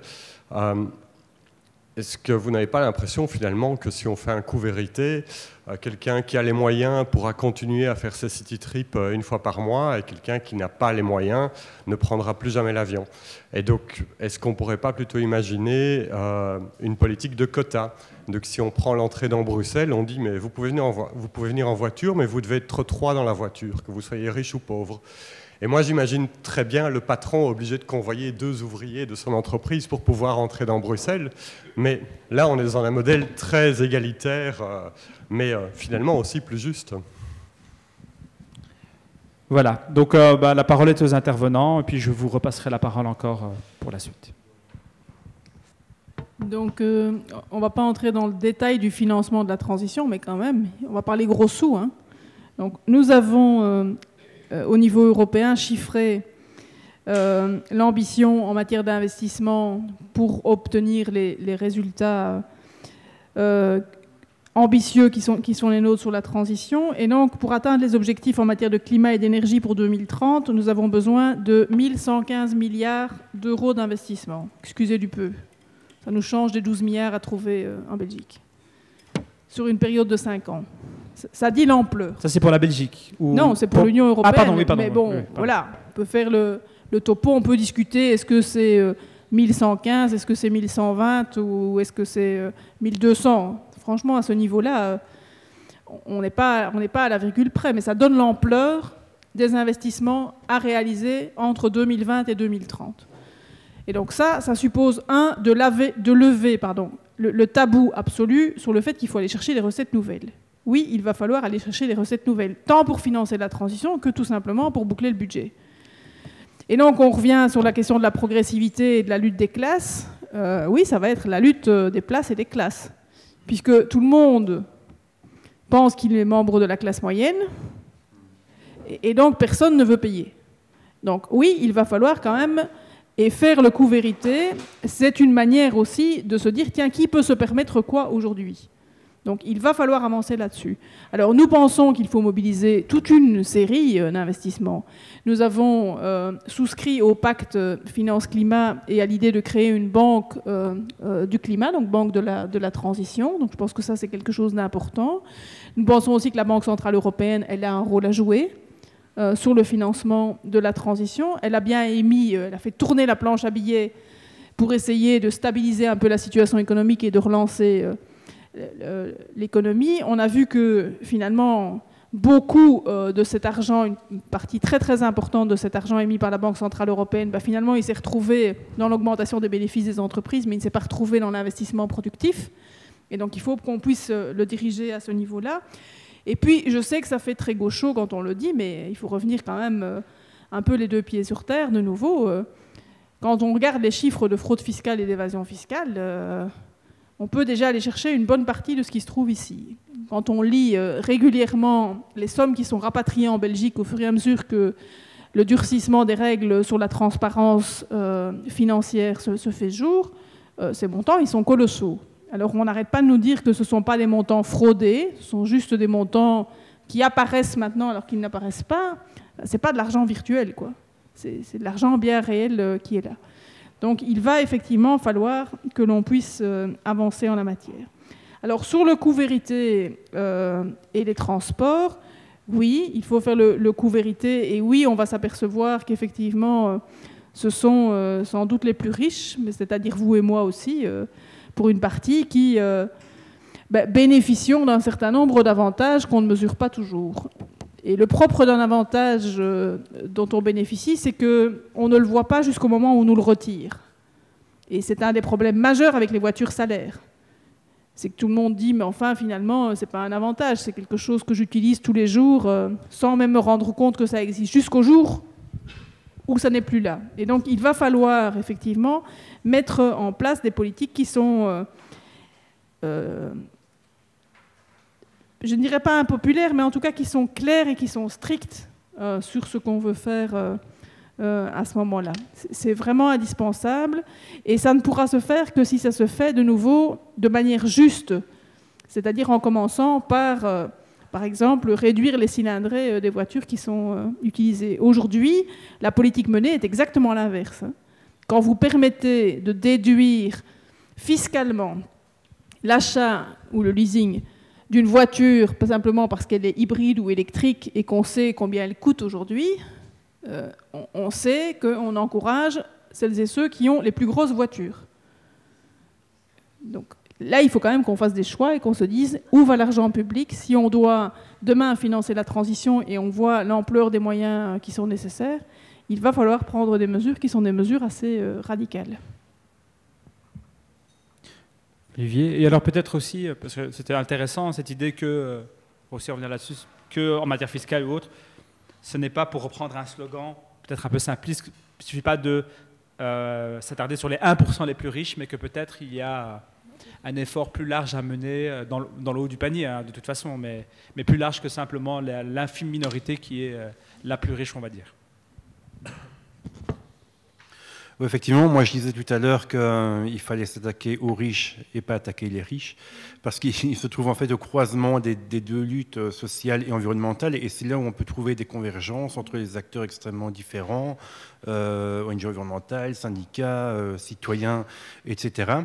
Et pourquoi en particulier il faut s'attaquer aux, riches? Non seulement parce qu'ils émettent par tête 3 euh, à 4 fois plus que la moyenne dans les pays euh, développés, mais parce qu'en fait, il véhicule ce qui doit être la norme, la norme sociale. Autrement dit, euh, le SUV, qui aujourd'hui euh, semble être l'apanage des riches, et eh bien progressivement, l'espace de quelques années, par le, biais des publicités, du marketing, etc., eh bien, c'est le bien que la classe moyenne devra posséder. Hier, je regardais une mission sur, sur justement les, projections et on, annonce que d'ici 2030, euh, une voiture sur deux vendue dans le monde serait un SUV. C'est absolument consternant. Quoi. Enfin, même si on progresse en termes d'efficacité énergétique, de consommation du carburant, etc., ça restera un désastre au niveau environnemental, mais aussi parce que, euh, que ce soit un SUV ou une voiture électrique, ou, euh, enfin, ça reste une voiture, quoi, donc ça, ça crée de l'encombrement, donc peu importe le carburant auquel, auquel il, roule. Donc, je crois vraiment qu'il faut cibler bah, les riches, surtout euh, en raison de leur impact sur l'ensemble de la société. C'est un effet qui a été mis déjà en évidence il y a, de nombreuses années, plus d'un siècle, par euh, l'économiste euh, Veblen et puis par, d'autres par la suite. Et c'est là où les pouvoirs publics doivent agir par le biais de, normalisation et, d'interdiction. Il faut oser pouvoir interdire, mais ça veut dire qu'il faut pouvoir également émanciper les pouvoirs, les pouvoirs publics, les, dirigeants des, pressions économique exercée par les riches et euh, par les grandes entreprises. Quand tu parles des plus riches, j'ai envie d'un peu creuser cette question de qui, sont les plus riches? Est-ce que euh, est-ce qu'on parle de, de, quelqu'un qui a qui gagne des millions, qui a un patrimoine énorme, qui a des actions en entreprise? Est-ce qu'on parle aussi euh, de, d'un employé qui qui vit avec une certaine aisance, peut-être avec un salaire de 2500 euros par exemple, ou, de, ou de 3000 euros? C'est peut-être euh, intéressant de préciser de qui on parle parce que finalement, en restant dans le flou, c'est peut-être la meilleure manière de finalement pas savoir à qui exactement il faudra demander des comptes. Mais donc, je, n'aime pas cette notion de plus riche euh, parce que je, je trouve qu'elle n'est pas nécessairement la plus pertinente dans le débat qui nous occupe. Je m'explique. Vous pouvez gagner la même chose en net tous les mois mais si vous habitez euh, dans un lieu où vous pouvez vous permettre de vous passer de la voiture parce que vous habitez euh, près de transports en commun ou parce que vous travaillez chez vous ou parce que vous n'avez pas à vous déplacer, que sais-je, c'est pas la même chose que si vous habitez dans un lieu dont vous ne savez pas où vous ne savez pas vous passer de la voiture parce que vous êtes avec des horaires qui sont des horaires euh, compliqués, parce que vous êtes tout seul et que vous devez véhiculer d'autres personnes. Et donc, il faut prendre en compte un certain nombre de critères euh, euh, importants. Je pense qu'on n'arrivera pas non plus à avancer sur la question de la transition et notamment de la question de la mobilité si on n'a pas en parallèle une réflexion importante sur la resynchronisation des temps sociaux. Je m'explique. Euh, Olivier a eu droit à son expression un peu compliquée, donc je vais expliquer celle-ci. C'est finalement tout simple, c'est de dire que si on continue à dire que chacun d'entre nous est libre d'aller travailler quand il le veut, comme il le veut, à n'importe quelle heure et n'importe comment, ben, euh, forcément, le covoiturage, il est compliqué. Forcément, si je dois le combiner avec le fait euh, d'aller faire les courses ou de devoir aller euh, chez le médecin ou que sais-je, ça devient compliqué. Si on veut investir, et on va devoir le faire dans les transports en commun, et y compris dans, dans le shift modal et donc sur le train, le tram, le métro, le bus, mais aussi euh, la trottinette et, je ne sais tout quoi euh, sur, les derniers kilomètres, il va aussi falloir qu'on puisse resynchroniser les temps. Si tout le monde dit oui, mais moi j'ai envie d'aller travailler à 5 h du matin, oui, mais non, moi j'ai envie d'aller travailler à 9 h du matin, non, mais moi j'ai envie d'aller travailler à 21 h, euh, ça va devenir compliqué. Alors on sera dans du 24 heures sur 24 pour tout le monde tout le temps. Donc il y a des mesures qui n'ont rien à voir, entre guillemets, avec ce que je gagne tous les mois ou la richesse euh, qui est la mienne. mais qui sont des mesures qui vont contribuer aussi finalement à refaire société, à refaire un petit peu corps, à faire en sorte qu'on n'est plus obligé alors d'aller commander sur Internet euh, des objets dont on n'a pas nécessairement besoin pour se les faire livrer dans les deux heures. Et donc cette réflexion-là, elle doit être parallèle à la réflexion sur la transition et notamment sur les questions de, de mobilité. Donc oui, il y a des notions de richesse qui interviennent, évidemment, de progressivité de l'impôt, euh, celui qui planque son argent à l'étranger, c'est pas celui qui gagne 1500 euros par mois. Euh, oui, on va devoir se reposer des questions sur la solidarité intergénérationnelle et notamment euh, sur les héritages et ce genre de choses dans une société vieillissante. Mais il y a aussi d'autres débats qui vont réalimenter la capacité à faire la transition. Pour le dire encore plus simplement, nous ne pensons pas qu'on pourra réussir la transition si on considère simplement chaque individu isolé et chaque individu qui continue à avoir le droit de faire tout et n'importe quoi, et donc y compris de lui faire croire qu'il est libre de faire tout et n'importe quoi. Il va falloir réimposer quelque part des normes de vivre ensemble qui sont des normes peut-être un peu différentes de celles que nous connaissons aujourd'hui. Mmh on parlait de régulation économique tout à l'heure, c'est aussi là du coup une autre forme de régulation plus sociale, mais qui pose question aussi. Je reviens vers le public. Pardon. Est-ce qu'il y a de nouveau des questions, des remarques, des commentaires à faire? Ah, madame, oui. Merci. J'ai juste une remarque et une petite question. La remarque, c'est sur les riches. Euh, pour moi, on est toujours le riche de quelqu'un d'autre, à peu de choses près en tout cas. Je suis bien d'accord qu'il y a sûrement des gens tout en bas de l'échelle, mais dire s'attaquer aux riches, je trouve que ça provoque de l'inertie, parce qu'on sera toujours plus riche de quelqu'un d'autre ou moins riche que quelqu'un d'autre, et donc ça veut dire je fais rien tant que quelqu'un d'autre n'a pas fait. Je suis plutôt pour dire chacun fait sa part, avec les moyens qu'il a, avec euh, les connaissances qu'il a, avec l'argent peut-être qu'il a, mais je trouve que dans un mouvement comme le nôtre, on doit dire chacun fait sa part plutôt que attaquons-nous aux riches. En tout cas, moi, c'est c'est euh, ma position et ça l'est certainement sur les questions de mobilité sur lesquelles euh, je travaille beaucoup au sein de la CSC. Mais ma question, c'était euh, est-ce que la notion de transition, surtout quand on parle de financer la transition de demain, est compatible avec la notion d'urgence climatique dont on parle quand même de plus en plus? La semaine passée, on a rencontré une série de gens, on a entendu parler des experts sur l'urgence climatique. Donc, on parle de 10 ans, 11 ans, etc. On y croit, on n'y croit pas, la question n'est pas là, mais est-ce qu'on ne doit pas un petit peu évoluer sur cette notion de financer la transition demain quand on voit la vraie urgence climatique et, les inégalités sociales que ça provoque, évidemment, pas uniquement les questions de climat, euh, tout ce qu'il y a derrière en matière sociale. Je me pose vraiment des questions euh, comme syndicaliste. Est-ce qu'on doit encore parler de transition, de, de transition de demain, etc. Une autre intervention euh, bonjour.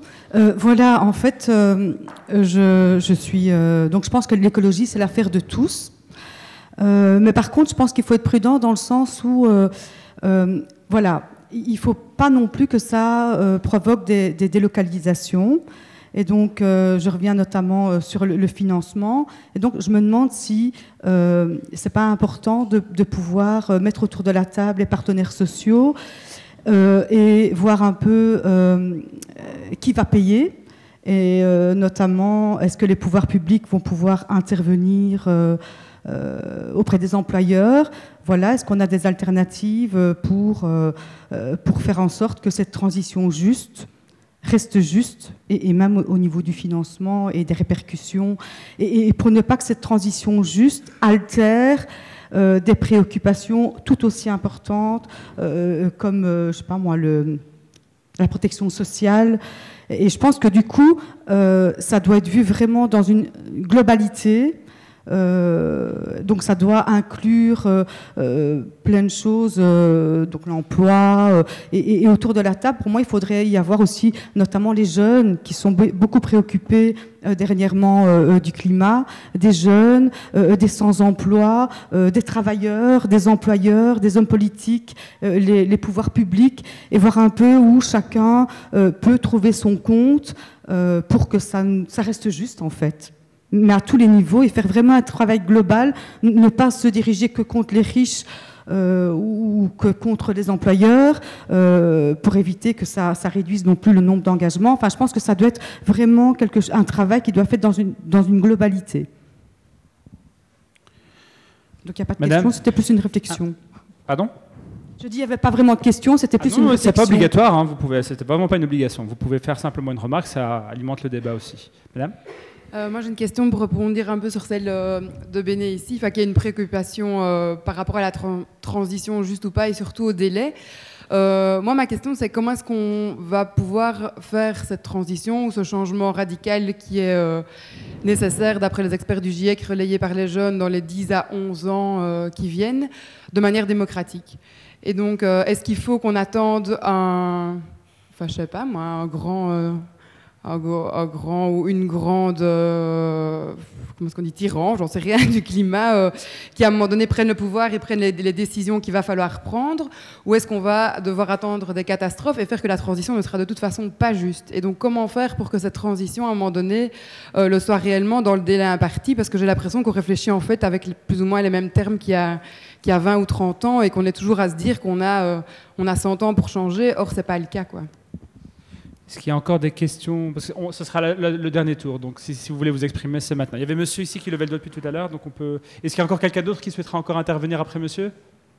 Ok, alors je propose que ce soit la dernière intervention du public avant de laisser la parole aux, intervenants. Merci. On, a parlé de s'attaquer aux, riches. Euh, dans la dialectique des, bah, des classes, il y a une autre euh, façon. C'est de. euh, Enfin, un journaliste américain qui disait ça il faut, dans côté justice sociale, il faut affliger les satisfaits et satisfaire les affligés. Autrement dit, est-ce que pour.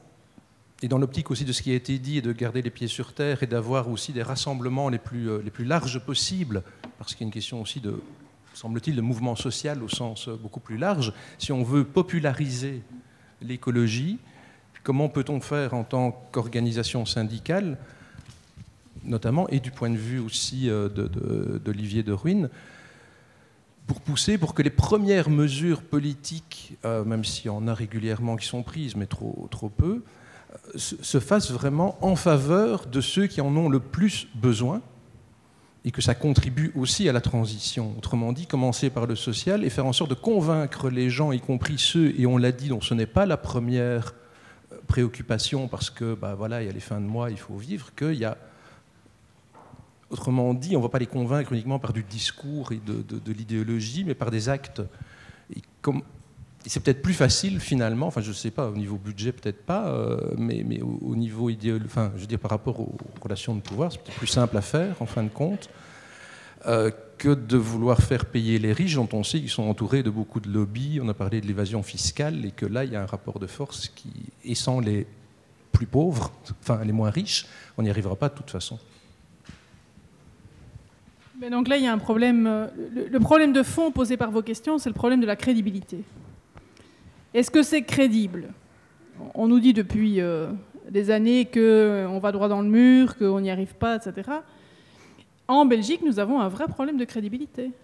Quand on dit euh, en 2003 qu'on sortira du nucléaire et puis qu'on repousse et puis qu'on repousse et qu'on ne fait rien entre deux, euh, moi je me mets deux secondes à la place d'Engie Electrabel, je me dis on va continuer comme, avant. Quoi.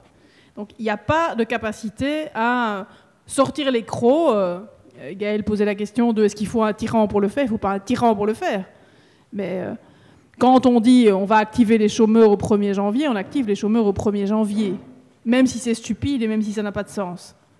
Par contre, quand on dit on va sortir du nucléaire en 2025, ou euh, avant c'était euh, des échéances plus rapprochées, et qu'on prend zéro investissement, zéro mesure, on n'est pas crédible.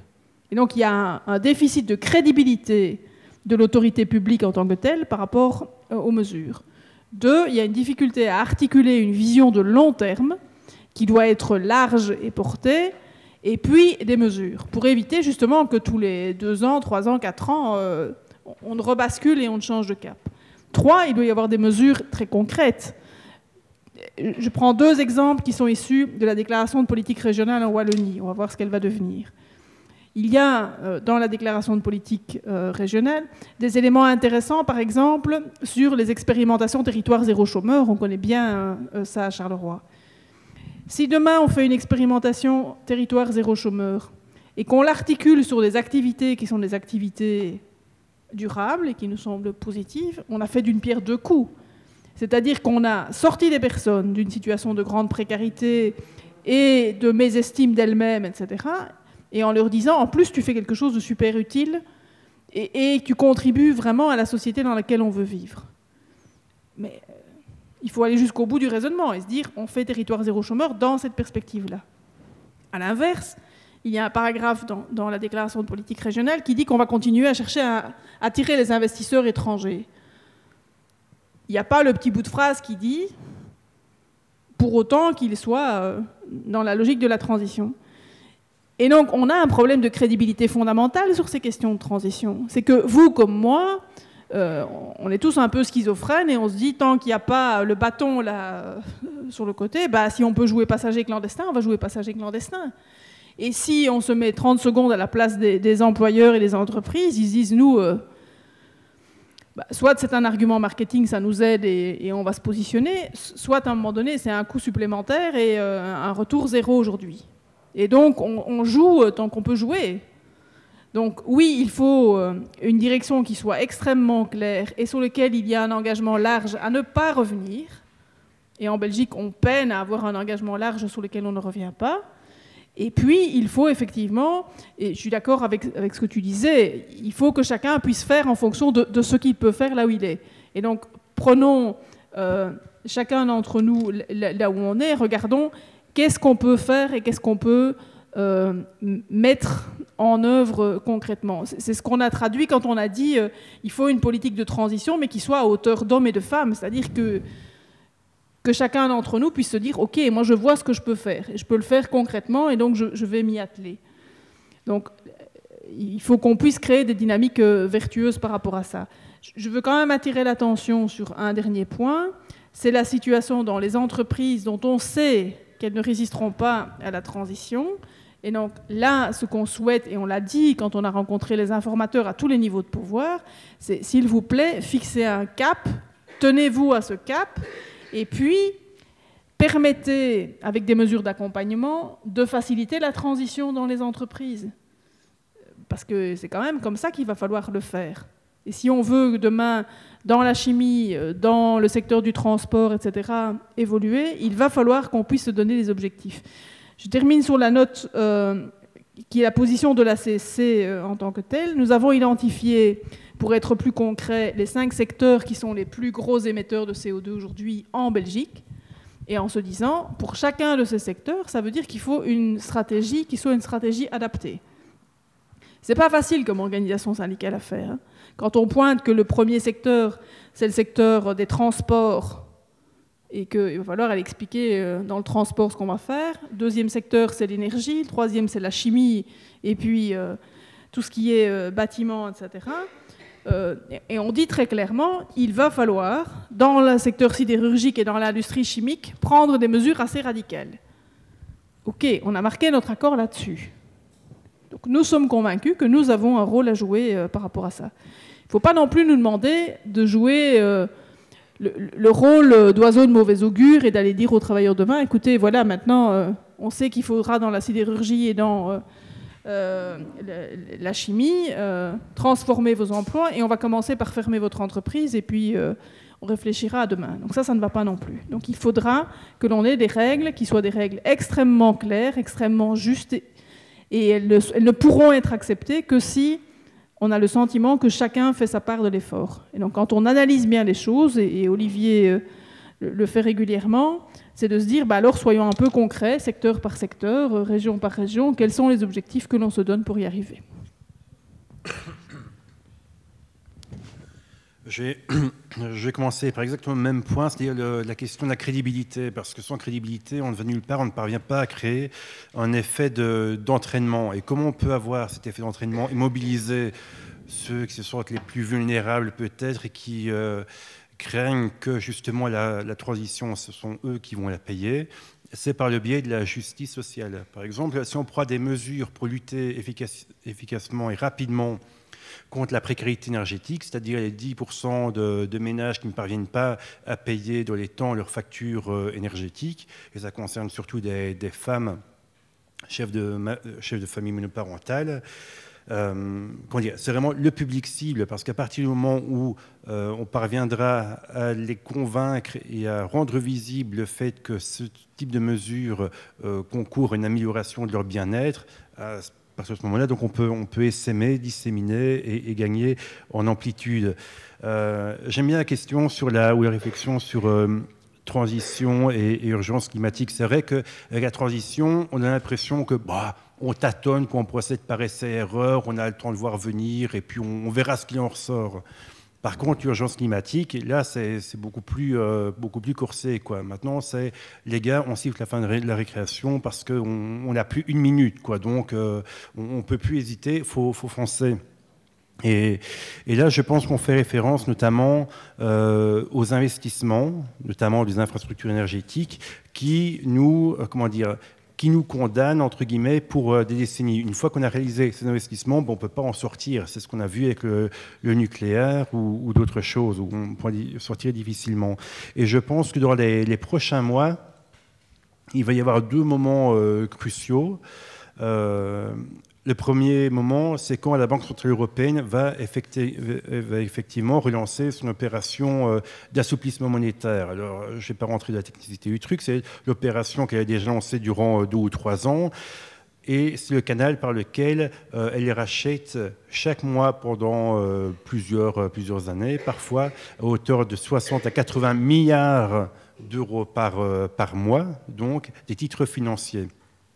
Et c'est donc l'occasion maintenant de relancer cette idée de pacte finance-climat. Parce que si on parvient à dire eh ben, la Banque centrale européenne doit investir avec son réseau de banques centrales nationales 60 à 80 milliards d'euros par mois, eh ben là, en fait, on finance la transition en fait, euh, assez rapidement et sans créer les effets pervers qu'on a pu observer avec euh, l'opération telle qu'elle a été menée au cours des, des dernières années. Deuxième, euh, deuxième étape critique, ça va être la réforme du pacte de stabilité et, de croissance. Donc, dans le pacte qui a été adopté en 2011 et puis 2013, il est prévu, l'un des derniers, articles, un calendrier et qui dit, voilà, à, telle échéance, le pacte doit être revu. Il aurait dû être revu en fait en 2018.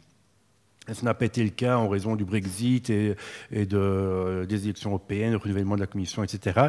Et donc, j'imagine que ce sont dans les prochains mois que la Commission va euh, arriver avec une nouvelle proposition et ce sera vraiment le moment où euh, il faudra pousser pour faire rentrer euh, des dérogations pour les investissements publics qui contribuent à la transition énergétique, sociale, etc. Et on va nous dire, oui mais bon, alors à ce moment-là, on va s'endetter et nos, les futures générations devront payer pour les erreurs des précédentes et pour le, laxisme. Euh, oui et non, en fait, parce qu'on sait que la transition, en fait, ça va rapporter. Il y a une étude de la Fondation euh, européenne de Dublin pour l'amélioration des conditions de vie et de travail, qui est un organe tripartite européen, une agence européenne, qui a produit une euh, étude sur la transition et, et l'emploi et qui montre qu'en fait, non seulement on crée de l'emploi avec la transition, en net, mais en plus, paradoxalement, parfois, il en résulte un, gain de PIB, ce qui veut dire que ça va se traduire par des recettes fiscales additionnelles. Donc, quelque part, ce sont des investissements qui, qui, qui s'autofinancent, quoi, si on veut, dans le, dans le long terme. Euh, la question démocratique est, assez intéressante aussi et, et, ça me déprime en fait, parce que je ne sais pas comment démocratiquement on va s'en sortir. Je veux dire, vous avez peut-être vécu dans, un appartement en copropriété, puis vous avez l'Assemblée générale des copropriétaires qui se réunit une fois par an, il faut décider de, trucs extrêmement bêtes, parfois qui ne coûtent quasiment rien, et les gens s'étripent sur des conneries. Alors, sur des grands projets qui structurent une société pour du long terme et qui impactent les mentalités, je me dis, mais comment on va tous pouvoir s'en sortir collectivement quoi? Et dans les temps, dans les 12 ans impartis là, je ne sais pas du tout comment on va, s'en sortir, je dois dire. Enfin, il y a une dernière réflexion, c'est que la Belgique ou l'Europe. Non, non, t'arrêtes pas là-dessus. La, Belgique ou l'Europe, ce ne sont pas des zones isolées. Il y a également le reste du monde. Alors, parfois, on se gargarise que la Belgique a est parvenue à réduire ses émissions de, CO2 depuis les années 90. Oui, très bien, mais ça, c'est un artifice euh, statistique parce qu'en fait, ce qu'on compte, ce sont les émissions qui sont produites sur le territoire, dans les frontières belges. Mais on n'englobe pas des émissions qui sont liées à l'importation de marchandises ou de biens qu'on va consommer. On n'intègre pas non plus les délocalisations d'entreprises dans des pays plus laxistes et puis après qui, qui, réexportent vers la Belgique. Donc, euh, à nouveau, il faut, il faut essayer de voir la, grande image, quoi, euh, et pas seulement considérer que la Belgique, ça suffit, ou l'Europe, ça suffit, comme angle de réflexion. Alors, Marie-Hélène a demandé une petite euh, courte intervention, donc je vais la laisser conclure, sauf si Olivier veut encore. non, c'est juste euh, pour compléter euh, la perplexité d'Olivier par rapport à l'aspect démocratique. Donc, tu, as insisté sur le, fait que, e, effectivement, il fallait agir à beaucoup de niveaux et donc c'était compliqué et, qu'on n'est peut-être pas tout seul en Europe, il y, a, le reste du monde. Nous avons, euh, comme syndicalistes aussi, une autre interrogation démocratique, elle est de nature un peu différente, et, c'est pour ça qu'on est tellement accroché à ce terme de transition juste, c'est que si la transition se fait, et nous sommes convaincus de ça, qu'il y aura des perdants dans la transition, et que les perdants sont déjà les plus fragiles aujourd'hui, ceux qui seront encore mis le plus en difficulté demain, euh, le risque majeur, il est aussi un risque démocratique de renversement de la table. C'est-à-dire qu'à un moment donné, la population n'accepte plus, et elle soit encore plus convaincue que ce qu'elle est déjà aujourd'hui euh, pour une partie, que tout ça, c'est des préoccupations euh, justement des plus riches et des plus nantis.